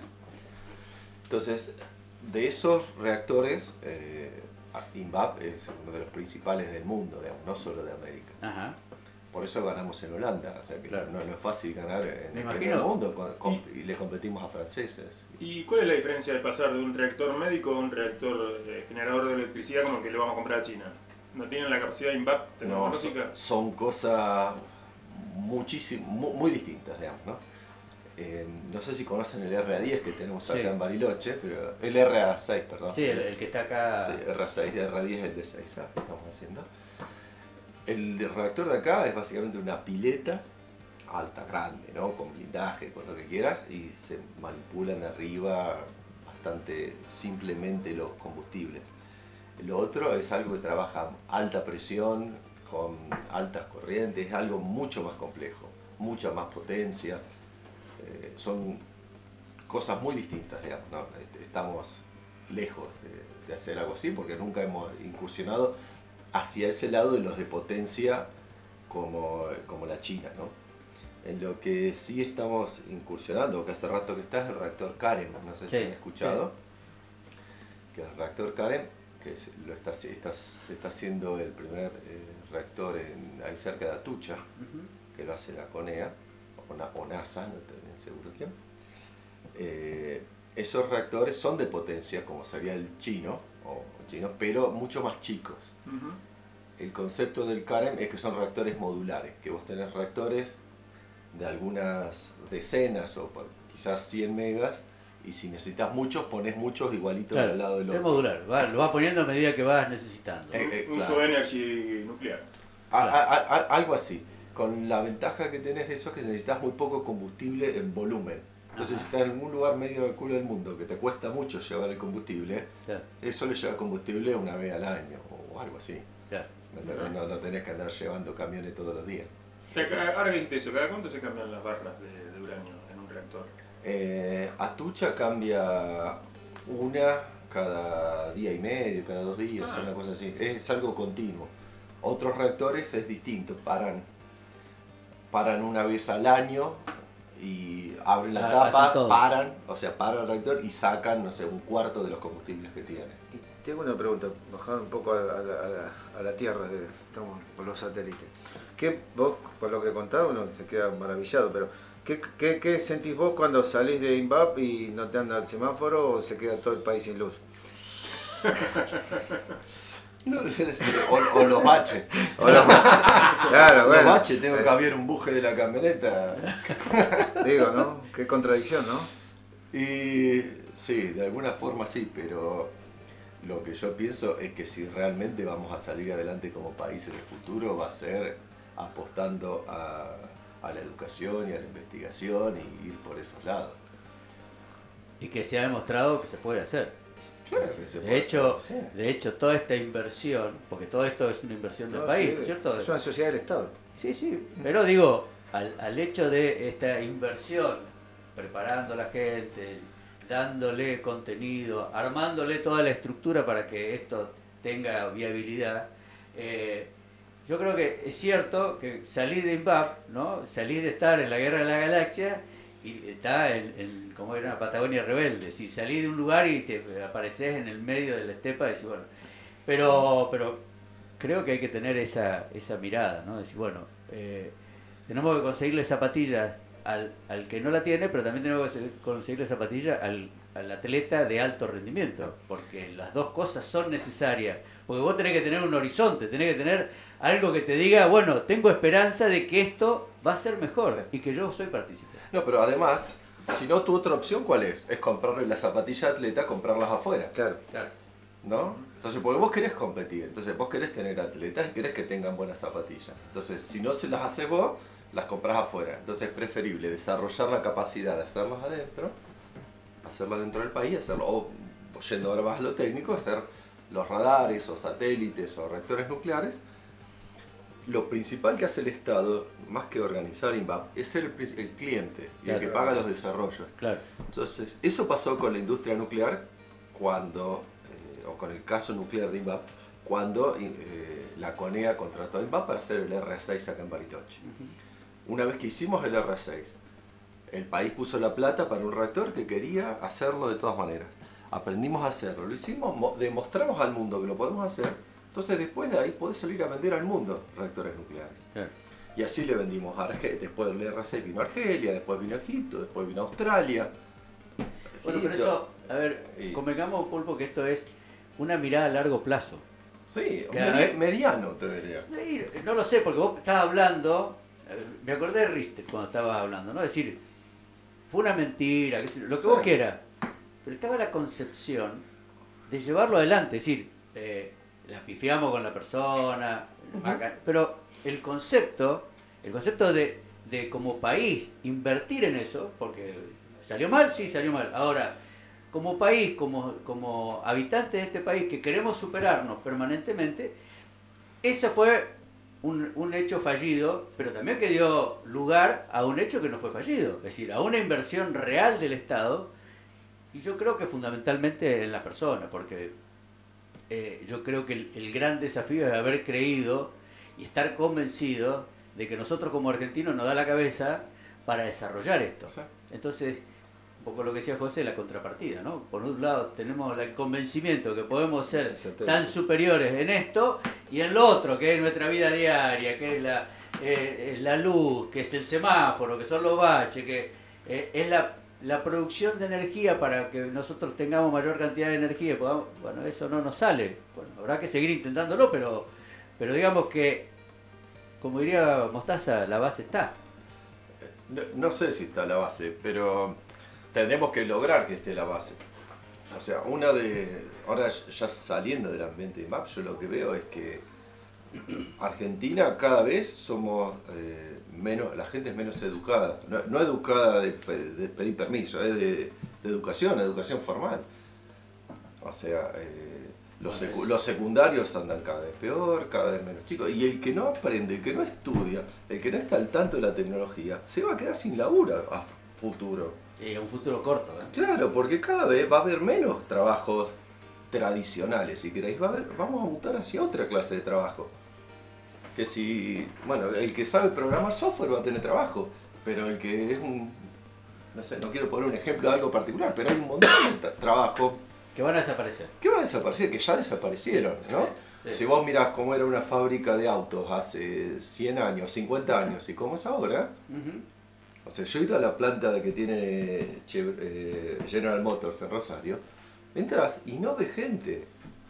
Viene una máquina y dice, va pasando así de una etapa a la otra, cada tanto ves una persona. Y eso fue hace 20 años la vez que. Acá es así, o sea, tenemos que estar preparados como para ir para eso. Y el que tiene el conocimiento es el quien va a tener el poder. Sí, el que ya poder. Es así, pero ahora cada vez más que nunca. Y, eso, eh, yo siempre comento que había dos lugares, por lo menos, en donde nos encontrábamos todos, ¿no? Uno era en la escuela, que era la escuela pública y que era una escuela que la mayoría, hasta cierta, eh, hasta hace unos años, era el, lugar común, ¿no? Que todos teníamos.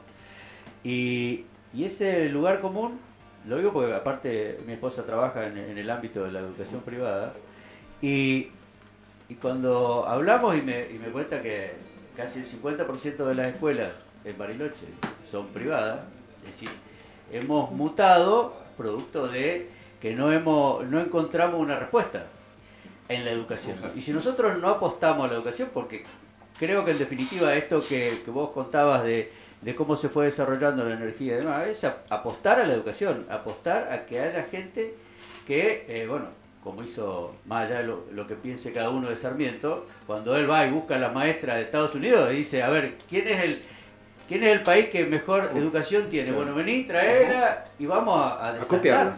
¿Eh? A copiarla. Sí, lo copió. Ah, Pero a copiarla de la. No, no es malo. No, no, no, no fue malo. Lo que pasa es que hemos, me parece, estamos en un proceso de, eh, de retroceso en ese sentido. Por eso también tenemos el país, eh, somos uno de los países que más eh, psicólogos tiene, ¿no? y abogados. Y abogados. Por, mucho. ¿Eh? Psicólogos, por habitante, claro, sí. Pero, Era tremenda la Pero también ahí, ahí hay política de Estado. Es decir, cuando el Estado dice, bueno, abrimos el juego, yo no, no digo estigmatizar ni agarrar y decir, bueno, vos no podés ser tal o cual cosa. Pero si vos no incentivás hacia la, a la capacitación desde el punto de vista de la educación, después no vas a tener. Bueno, ahí creo que empezamos a desbarrancar, por ejemplo, con, el CBC. O sea, antes si no rendías un examen no entrabas a la universidad. Y no, no era que podías ser un mal alumno y no entrar. Yo he tenido compañeros de secundaria que en la secundaria eran terribles burros y después daban exámenes excelentes y entraban a la universidad. Y se recibían. Y se recibían, y en tiempo récord. Y acá es como que empezamos a, a ser cada vez más laxos y así vamos decayendo. Y yo lo veo, por ejemplo, en el Comahue, lo he charlado con, con, gente que antes conducía la carrera de historia. Tuvimos una charla, yo empecé en el 2006, después largué, después volví, y tuvimos una charla el año pasado y dijimos los dos, esto es un secundario. O sea, no tiene el nivel de, un, de una universidad. Cayó totalmente, y en 10 años. O sea, imagínate lo que cayó antes, ¿no? Sí, y de una, de una cuestión que tiene que ver con lo humanístico, ¿no? no tiene que ver con lo técnico, porque lo técnico ya es más específico, ya tenés que, hay otro tipo de especialización.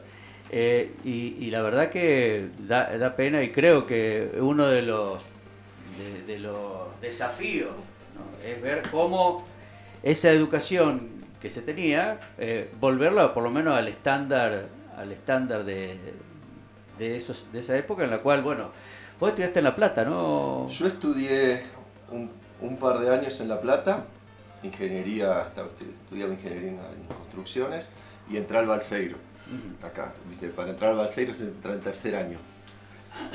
Eh, me recibí en el Balseiro de ingeniero nuclear, algunos años después. Y después, bueno, trabajé en, la industria, trabajé para, para Techin, en el centro, en la parte de investigación. Después hice un doctorado en Estados Unidos, en materiales. Y desde el 2004 volví a Bariloche y volví a trabajar ahí. Así que eso, es un poco lo, que he hecho yo desde el punto de vista académico. Igual te decía, volviendo a la parte de la universidad, la parte técnica, se han abierto muchas carreras de ingeniería. Las carreras técnicas universitarias me parece que hay más opciones ahora. No sé si el nivel es el adecuado o no, pero por lo menos hay más opciones y hay más propaganda hacia, hacia lo técnico. Hacia lo técnico.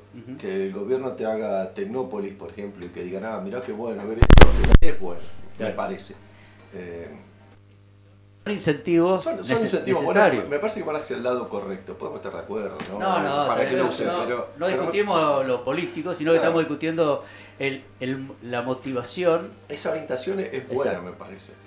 Eh, bueno. y, y, vos perdón eh, y vos que hablas de, de, de la hay una salida laboral digamos para los que estudian esa tecnicatura o esa parte digamos, de lo que, de lo que estudiaste vos o algo de eso? Argentina necesita ingenieros, necesitan eh, desarrolladores de software, eh, ingenieros de sistema, eso seguro que se necesita. Claro, porque uno a veces apunta a eso, digamos, ¿no? Apunta a decir, bueno, voy a estudiar algo que me permita, cuando termine de estudiar, tener una salida laboral pronta y, poder, digamos, generar un ingreso. Y, acá... ¿Vos sí que estudian, piensan así los chicos que eligen una carrera? Y yo diría que sí, va, me parece. Y...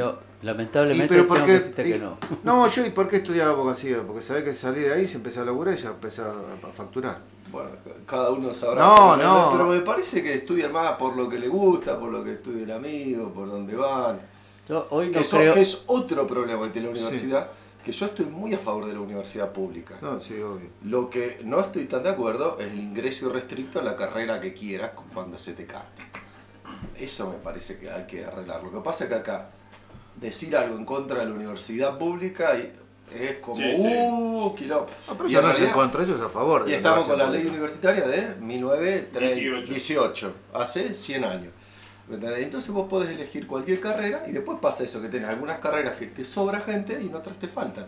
En, en humanística, por ejemplo, casi que dirigen más la universidad los alumnos que los docentes. Cuando hay elecciones, cuando se decide qué tipo de materia se va a cursar en la carrera, o sea, es el mundo al revés. Una vez nos contaba un profesor que en la época de la dictadura se tuvo que ir a vivir a Chile y dio clases en la Universidad de Chile y contaba cómo eran los sistemas y los chilenos decían, pero ustedes están locos, ¿cómo los alumnos van a decidir qué es lo que tienen que estudiar? Eso lo determina la universidad. Sí, esa es una política de Estado. es una política de Estado. claro. Hay cosas en las cuales eh, hay un orden, no puedes ponerlo al revés, no puedes poner el caballo atrás de la carreta, es imposible. Eso en las ingenierías, en la ciencia en general, está mucho menos politizada la universidad. Sí, es verdad. Con lo cual eh, no pasa tanto eso. Pero tiene la posibilidad, digamos, ¿no? De los claustros separados. Igual cambió muchísimo. Cuando yo hice el curso de ingreso en la Universidad de Ingeniería de la UBA en los fines de los 70, 80. ¿Y después terminaste chamullando de historia? Sí. Papá. Bueno, que no hable de su pensamiento político, porque ahí estamos un año acá adentro. No voy a mentir, yo saqué promedio 8 en el examen de ingreso y quedé afuera. Por la cantidad de alumnos que había anotados para ingresar a la universidad. Por ahí el cupo era 1000 y había anotado 4000, 5000. Entonces, por más de buena actividad, te borraban. Hoy, hoy no. Hoy entra cualquiera, como bueno. él. Le propongo hacer una, pequeña pausita, tomar aire fresco. Sí, esto, es República Dominicana, para que tengan idea. Este vez está lindo el sauna acá. Sí, sí. bueno, pero le damos mate para que ¿eh? Así que Jorge, un este fue, Barra, este fue Barrale que arruinó la Ah, Barrale, el rengo este, ¿te das cuenta? Lo que se ve cambia la razón y tal vez pueda entenderte.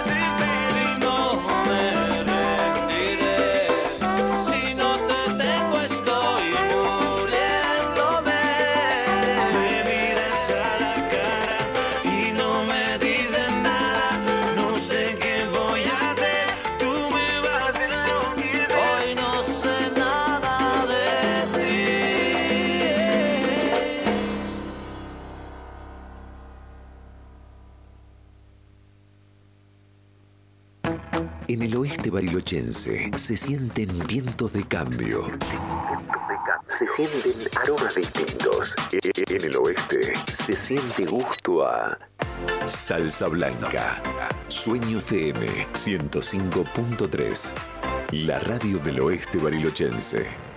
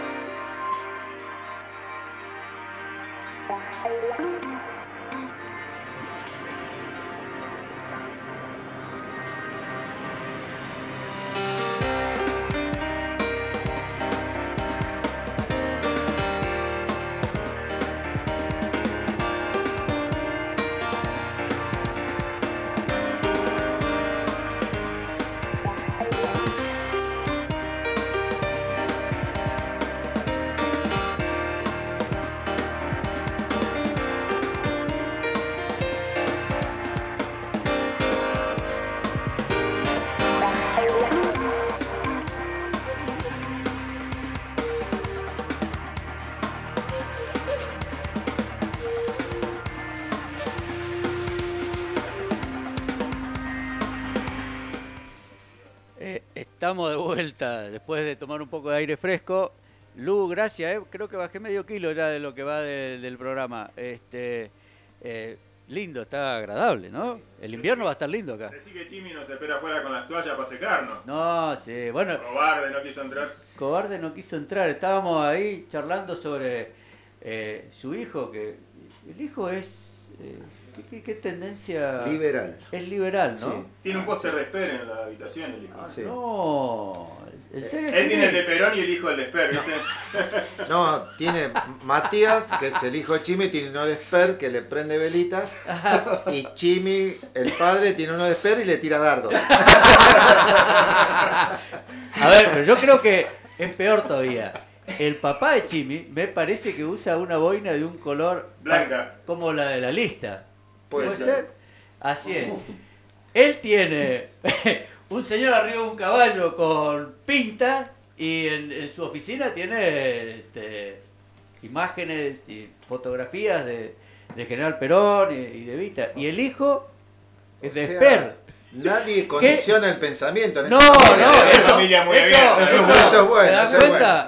Es un libre pensador. Sí, ¿no? muy bien, muy bien. don, Sí, don Prieto. ahora habría que ver, este de Boca, ¿el hijo de qué será? ¿El, el abuelo de qué es? ¿Son todos de Boca? Ah, bueno, bueno, A tanto la libertad no llegaba. eso no se negocia. Con eso no se negocia. Eso no se negocia. Eso no se negocia. Sí, bueno, pero hemos...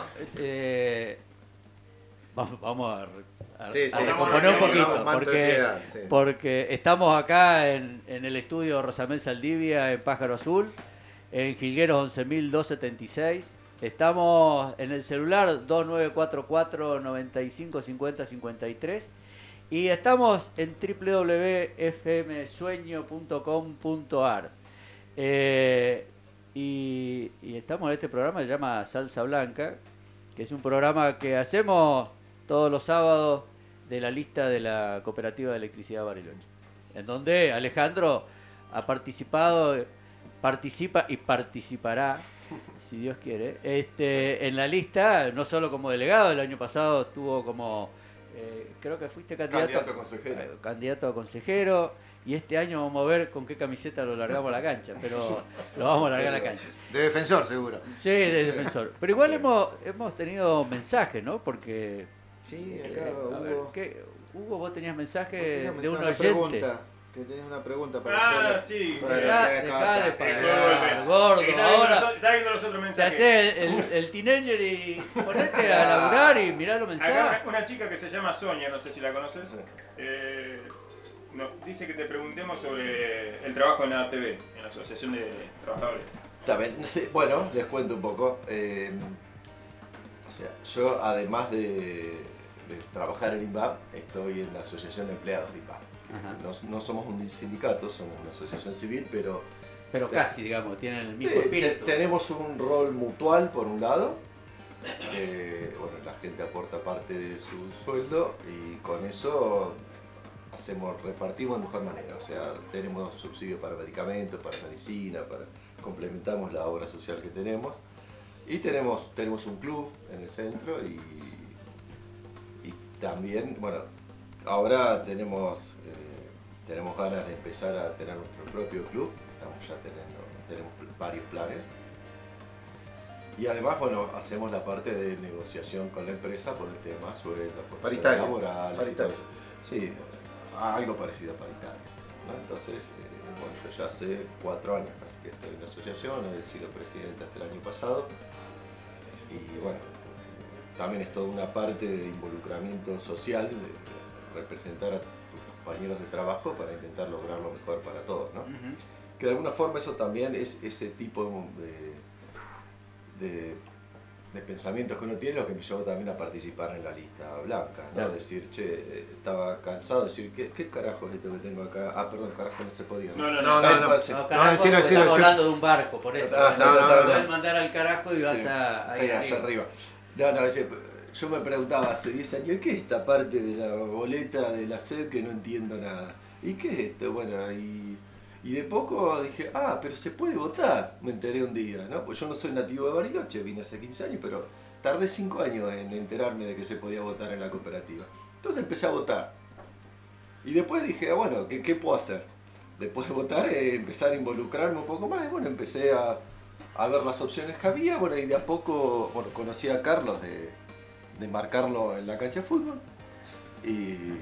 Te preguntó si tenía medidor. Sí, tenía Sí, medidor. No, no, no, él, él tenía el padrón, me parece que. Me imagino que ahora ya sabía.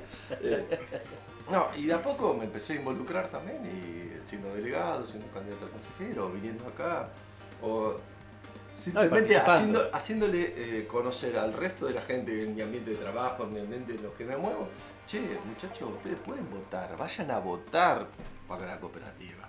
Que voten, no sé, el 10%, un número No, así. no llega O sea, después nos quejamos todos que tenemos la cara luz más cara de Bariloche, que a veces no sé qué, que se corta la luz. Pero ¿cuántos votamos? Nadie. Y, y 6%. Y de los que votamos, ¿cuántos se involucran y quieren ser candidatos? ¿Cuántos quieren cambiar algo? Muy poco. Y así, viste, es difícil. Y en la ATV, eh, ¿cuántos forman el, el grupo, digamos, de, de laburo? En ATV eh, tenemos, INVAP tiene unos 1.300 empleados más o menos. El Bien, correcto. 95%, es un número muy alto, eh, somos asociados a la ATV. Bueno, y, y hay un grupo eh, importante que trabaja. La comisión directiva somos nueve titulares, después hay suplentes, hay, Sí, sí. hay un cuerpo de delegados que son del orden de unos 40. y no, y- y- y se trabaja. Hay que moverse, sí. Hay que moverse y, y al mismo tiempo tenemos que trabajar. No, claro, claro. no, claro. porque no, no es como el, eh, No es como la cooperativa. Claro, no es Claro. como los sindicalistas Uy, que, Uh, no. Yo, yo- a que- ver, que- no, el delegado, pero el que está más alto no trabaja, trabaja de sindicalista. Que yo siempre dije, uh, mirá, estos son unos vagos, trabajan de sindicalista, no trabajan más. Cuando yo entré a TV me di cuenta del laburo que es eso. Y después tener que hacerlo las dos al mismo tiempo ni hablar.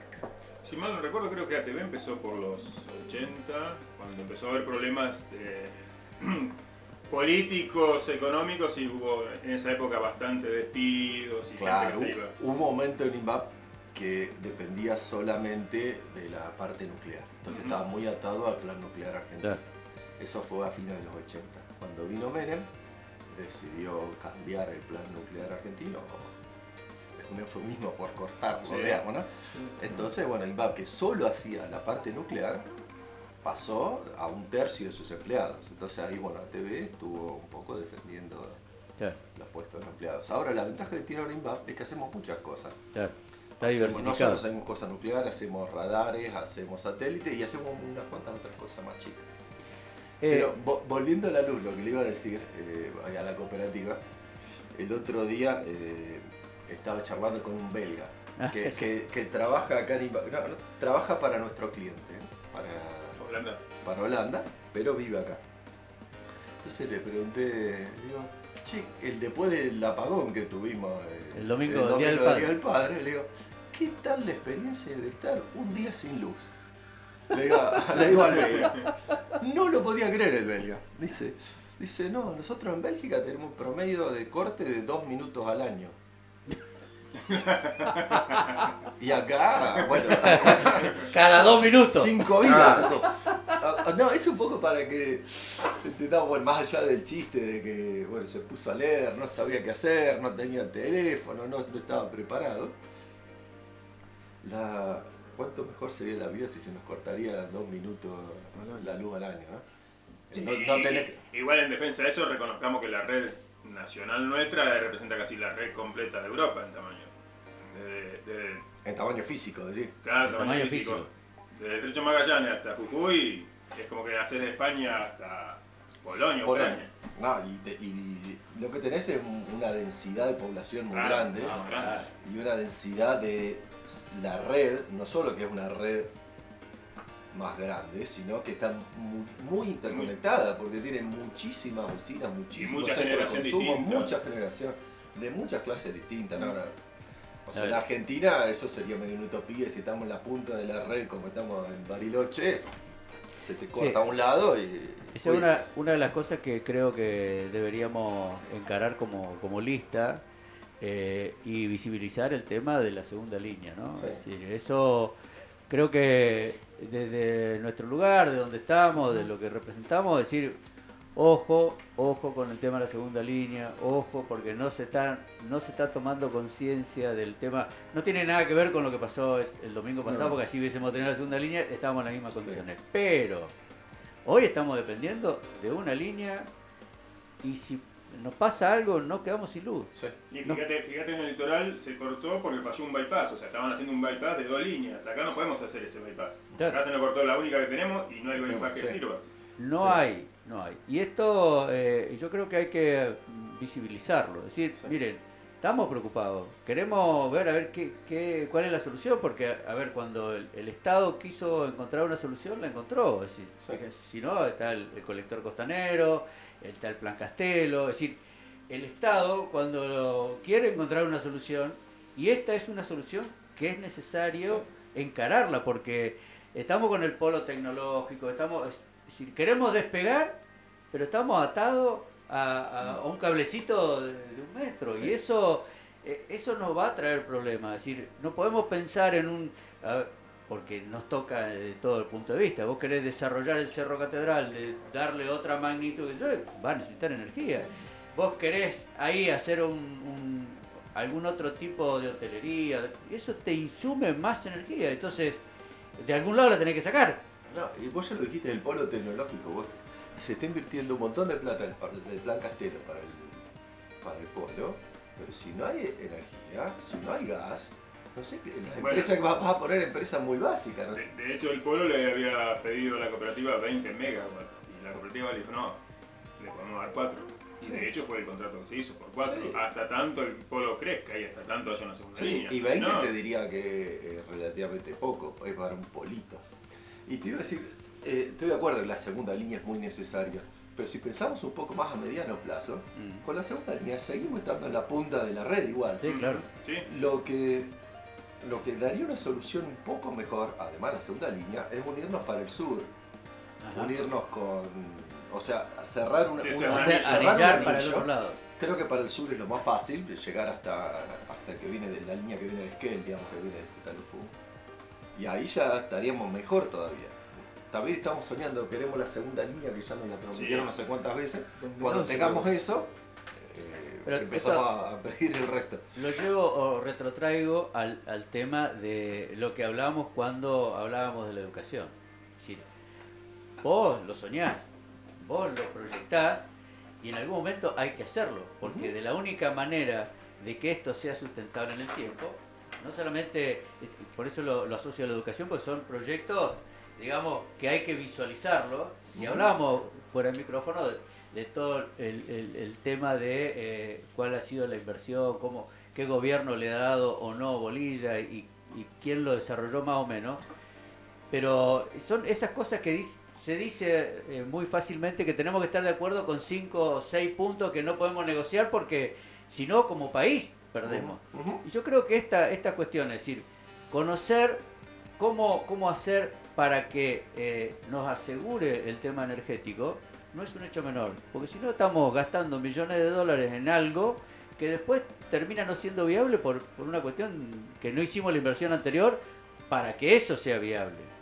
Este, así que es un. Yo lo pensaba la semana pasada con el tema de la, del corte de luz y un, un poco lo hemos.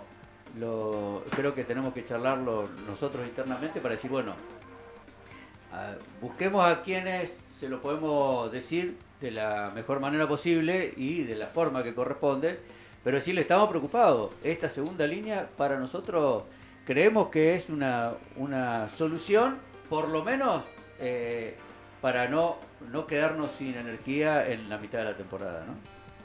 Eh, y más porque estamos apostando a un producto eh, turístico, entonces, en- entre otras cosas. Entonces es un, un tema que hay que encarar. ¿Una RA10 cuánto dijiste qué potencia daba? Eh, no, pero una radio No, no, no, no, era- no, no es de no, El potencia. Karen, el Karen era. ¿Cuál era el que dijiste de, de Atucha? El- Potencia. no, Atucha, un- una central. Modular. Mo- ah, las modulares. Ahora están pensando en diseño que llega a 100 megas, tengo entendido. Nos recontra sobra con 100 megas nosotros. Sí. Porque hoy tenemos 50. La segunda línea aportaría otros 50. Estamos... La red que tenemos en la cooperativa es para 90, o sea que nos sobra. Sí, pero tenés que pensar a futuro, no al actual, ¿no? No, no, está bien, pero digamos, tenemos la tecnología acá, la desarrollan acá y no, lo- no lo tenemos instalado. Pero- Política de Estado rionegrina sería, Pero no- muchacho. nosotros no, no, perdón, no, no, no, no, por ley pode- no podemos tener. eh, Ahora- no, nada. ahora a no partir del no año tener pasado. nada. Ah, no, no, no. cierto. En la provincia. la No, provincia. pero salvo la ley que salió, primero que toda ley que se pone Sí, rápido se, pone- saca rápido, sí. ¿no? Pero más, más allá de eso, la ley eh, tenía alguna... ahora Tiene una ventana. te- tenía un... Tiene una ventana para poder, eh, que tiene que ver con, con el con desarrollo, sí. con desa- Sí, si porque el era- desarrollo local se Ah. podía, porque, porque era estaban una- apuntadas a, a que no entre la China. La- sí, sí, sí. Era, Ya, porque ya que, ya que tenemos el parque eólico en Pomona, metemos una central nuclear ahí, nos alimentamos de ahí. El, forma. es medio contradictorio, ¿no? Desde el lugar, de la provincia, donde salen y tenemos... No, es- no es lo único. ¿Eh? No es lo único. Si hablamos de educación y queremos darle oficios a los adolescentes, no podemos porque la ley de defensa del niño, los tratados de Costa Rica y todo lo demás lo prohíben. Claro. Por ejemplo, entonces hasta que no sos adulto no te podemos enseñar un oficio. Hasta que no estás desocupado y, no ten- y sos adulto, oficio no vas a aprender. De acuerdo a las leyes. Bueno, sí, la- cuando hablas con la, la gente de, la- de los colegios técnicos, realmente es un tema complicado, porque los que fueron, bueno, vos me has contado y, y yo lo he charlado con algún vecino acá que tiene que ver con la, eh, con la universidad y que tiene que ver con el colegio técnico. Dice, lo que hacían antes de reparar los vidrios, hacer eso, eso no lo pueden hacer hoy, no, no, está, no les está permitido. Entonces, toda aquella enseñanza que nos daban, ¿no? Primero en la, en la casa, que te enseñaba tu viejo, cómo poner un clavo, poner un tornillo, hacer esto, hacer aquello, eh, en la escuela, el que iba a una escuela técnica, eso lo reforzaba, o porque en función se iba a los motores, me acuerdo, la mejor escuela que había donde yo vivía era la escuela técnica. El, el ENET era eh, lo más, digamos, era el lugar que, tenía las mejores, los mejores profesores, tenía... ¿Por qué? Porque, bueno, era, un tipo que, estaba casi asegurado, lo que vos preguntabas, el tema laboral, ¿no? Que, acá inclusive se, se ha hecho, porque muchas veces se habla de que INVAP hay mucha gente de las escuelas técnicas, ¿no? Que, hacen, bueno, vos les decía a Chimi recién que había hecho la pasantía. Él y el hijo. Y el hijo. Los dos. Sí. El liberal, decimos. No, no al mismo tiempo. No, claro. No, sí, no. El hijo un año después. Al mismo tiempo porque este es medio burro, el pibe es inteligente. Se llevó tallera. No, pero ahí, perdón, voy a tocar un tema autorreferencial de la ENET. Yo estudié en, yo me recibí de técnico mecánico electricista según mi, título secundario. Yo estudié seis años, doble escolaridad. Yo empecé en el año 77, terminé en el año 82. Salí de la escuela, me tocó, que hablamos el otro día, hice la colimba en el 83. Cuando salgo de la colimba, que fui a plena crisis desastrosa de este bendito país que siempre nos toca, no conseguir laburo, de, olvídate. Fuimos, yo fui a laburar en lo que podía, digamos, salí, entré a laburar en una oficina. O sea, a lo que quiero decir con esto, que el Estado invirtió en mi persona, digamos, una doble escolaridad, un título técnico que no le sirvió para nada. Bueno, pero esas son las mutaciones del mismo país, porque yo que estudié antes que vos, que terminé en el 79, yo a los 15, estando en tercer año, ya laburaba en una tornería, porque se requería el laburo, y también teníamos doble escolaridad. Y aparte nosotros en el colegio fabricábamos máquinas, herramientas para otros colegios. nosotros hacíamos motor eléctrico y lo mandábamos y estábamos contentos de hacerlo. Sí. ¿Viste? Porque era, aprendías y aparte estabas haciendo algo por otro que tenía menos. Pero por otro lado también eh, esta, esta cuestión del estado tuerto, que por un lado te pone el ojo sobre la, sobre la educación y, y por el otro lado te encontrás con chicos haciendo cualquier tipo de trabajo en cualquier otro lado y el Estado no, le dice nada, mm. no dice nada y no hace nada. Entonces, el Estado somos todos también, ¿no? es decir, todos, mm. porque es fácil sacudirle, no en la persona de alguien, sino que en, lo que es de todos es más fácil sacudir. Bueno, nos pasamos un ratito, pero bueno, realmente ha sido muy, eh, muy agradable la charla.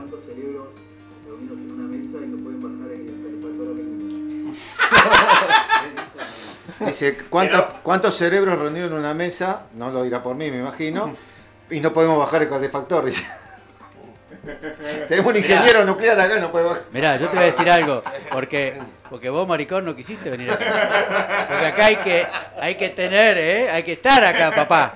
¿Eh? Hay que transpirarla acá. ¿eh? acá transpiramos la camiseta, ¿eh? Y vos de ahí afuera, no, ¿eh? No sé, eh, vieja, eh, vieja. No, papá, tenés que venir acá. Acá se hacen los, ¿eh? se hace el programa. Bueno, Ale, muchísimas gracias. Eh, un saludo ahí a la doctora. Que, te dejó venir. Te dejó venir hoy. Bueno, y, ahora te dejaré ir a jugar, porque me imagino que no es uno u otro. No, no, hoy, eso es, hoy a las dos y media fútbol no se negocia. No se negocia, eso. Con lluvia, con viento, con ceniza, con, nieve, con lo que sea. lo que sea, eso o no sea, se te mandan a jugar. En parte. no se negocia. Bueno, eh, a todos muchísimas gracias, por, estar del otro lado. Eh, bueno, gracias José por hacer el, aguante. Gracias eh, Hugo, Jorge, Chimi, que siempre hace sus aportes ahí desde afuera. Ale, gracias por venir. Seguramente vamos a, la próxima vamos a charlar más de la lista blanca y, de la. Porque yo siempre digo, eh, uno es una, en este momento es oposición, pero lo tenemos que preparar porque nosotros tenemos que conducir la cooperativa. Entonces, para prepararse hay que ocuparse. Entonces tenemos que ver si nosotros decimos que hay cosas que están mal, qué es lo que estamos proponiendo, qué vamos a proponer para que esto no esté mal. ¿no? Porque si no es una, cuestión de, de jarabe pico. Yo te lo, digo, pero después hago lo mismo que se hacía. Entonces me parece que ese es el gran desafío, ¿no? Decir, bueno, a ver, yo considero que esto no es lo que para dónde tiene que ir la cooperativa, proponemos esto, vayamos por esto, y, eso también es no solo un ejercicio, sino que es un trabajo que, nos debemos porque todos participamos y, nos interesa la vida de la cooperativa. Así que bueno, muchísimas gracias. Saludos a todos los que nos están escuchando. Los esperamos el sábado que viene. Eh, en una de esas el Rengo llega y ya lo tenemos de vuelta. O me parece que viaja aparte. Bueno, pero no importa, ya vamos a ver durante la semana, ya va a volver. Eh, gracias a todos. Eh, buen sábado y ah, una cosa que, que me gustaría que mañana gane Argentina y que podamos clasificar. Y acá una, una, nota que le hicimos a Miriam Mayorga alguna vez es un buen ejemplo, ¿no? El, el equipo de fútbol femenino el equipo nacional de fútbol femenino es un buen ejemplo. Eh, y a veces eh, hay que resaltarlo, porque, porque esa chica la han hecho y la han sacado a, todo pulmón y dándole... es un equipo, no son 10 más Messi. Exacto. Así que bueno, no, no voy a hablar con Orchili de Messi porque me voy a pelear. Así que buen sábado para todos, un fuerte abrazo, gracias Jorquito una vez más. ¿eh? Nos vemos el sábado que viene.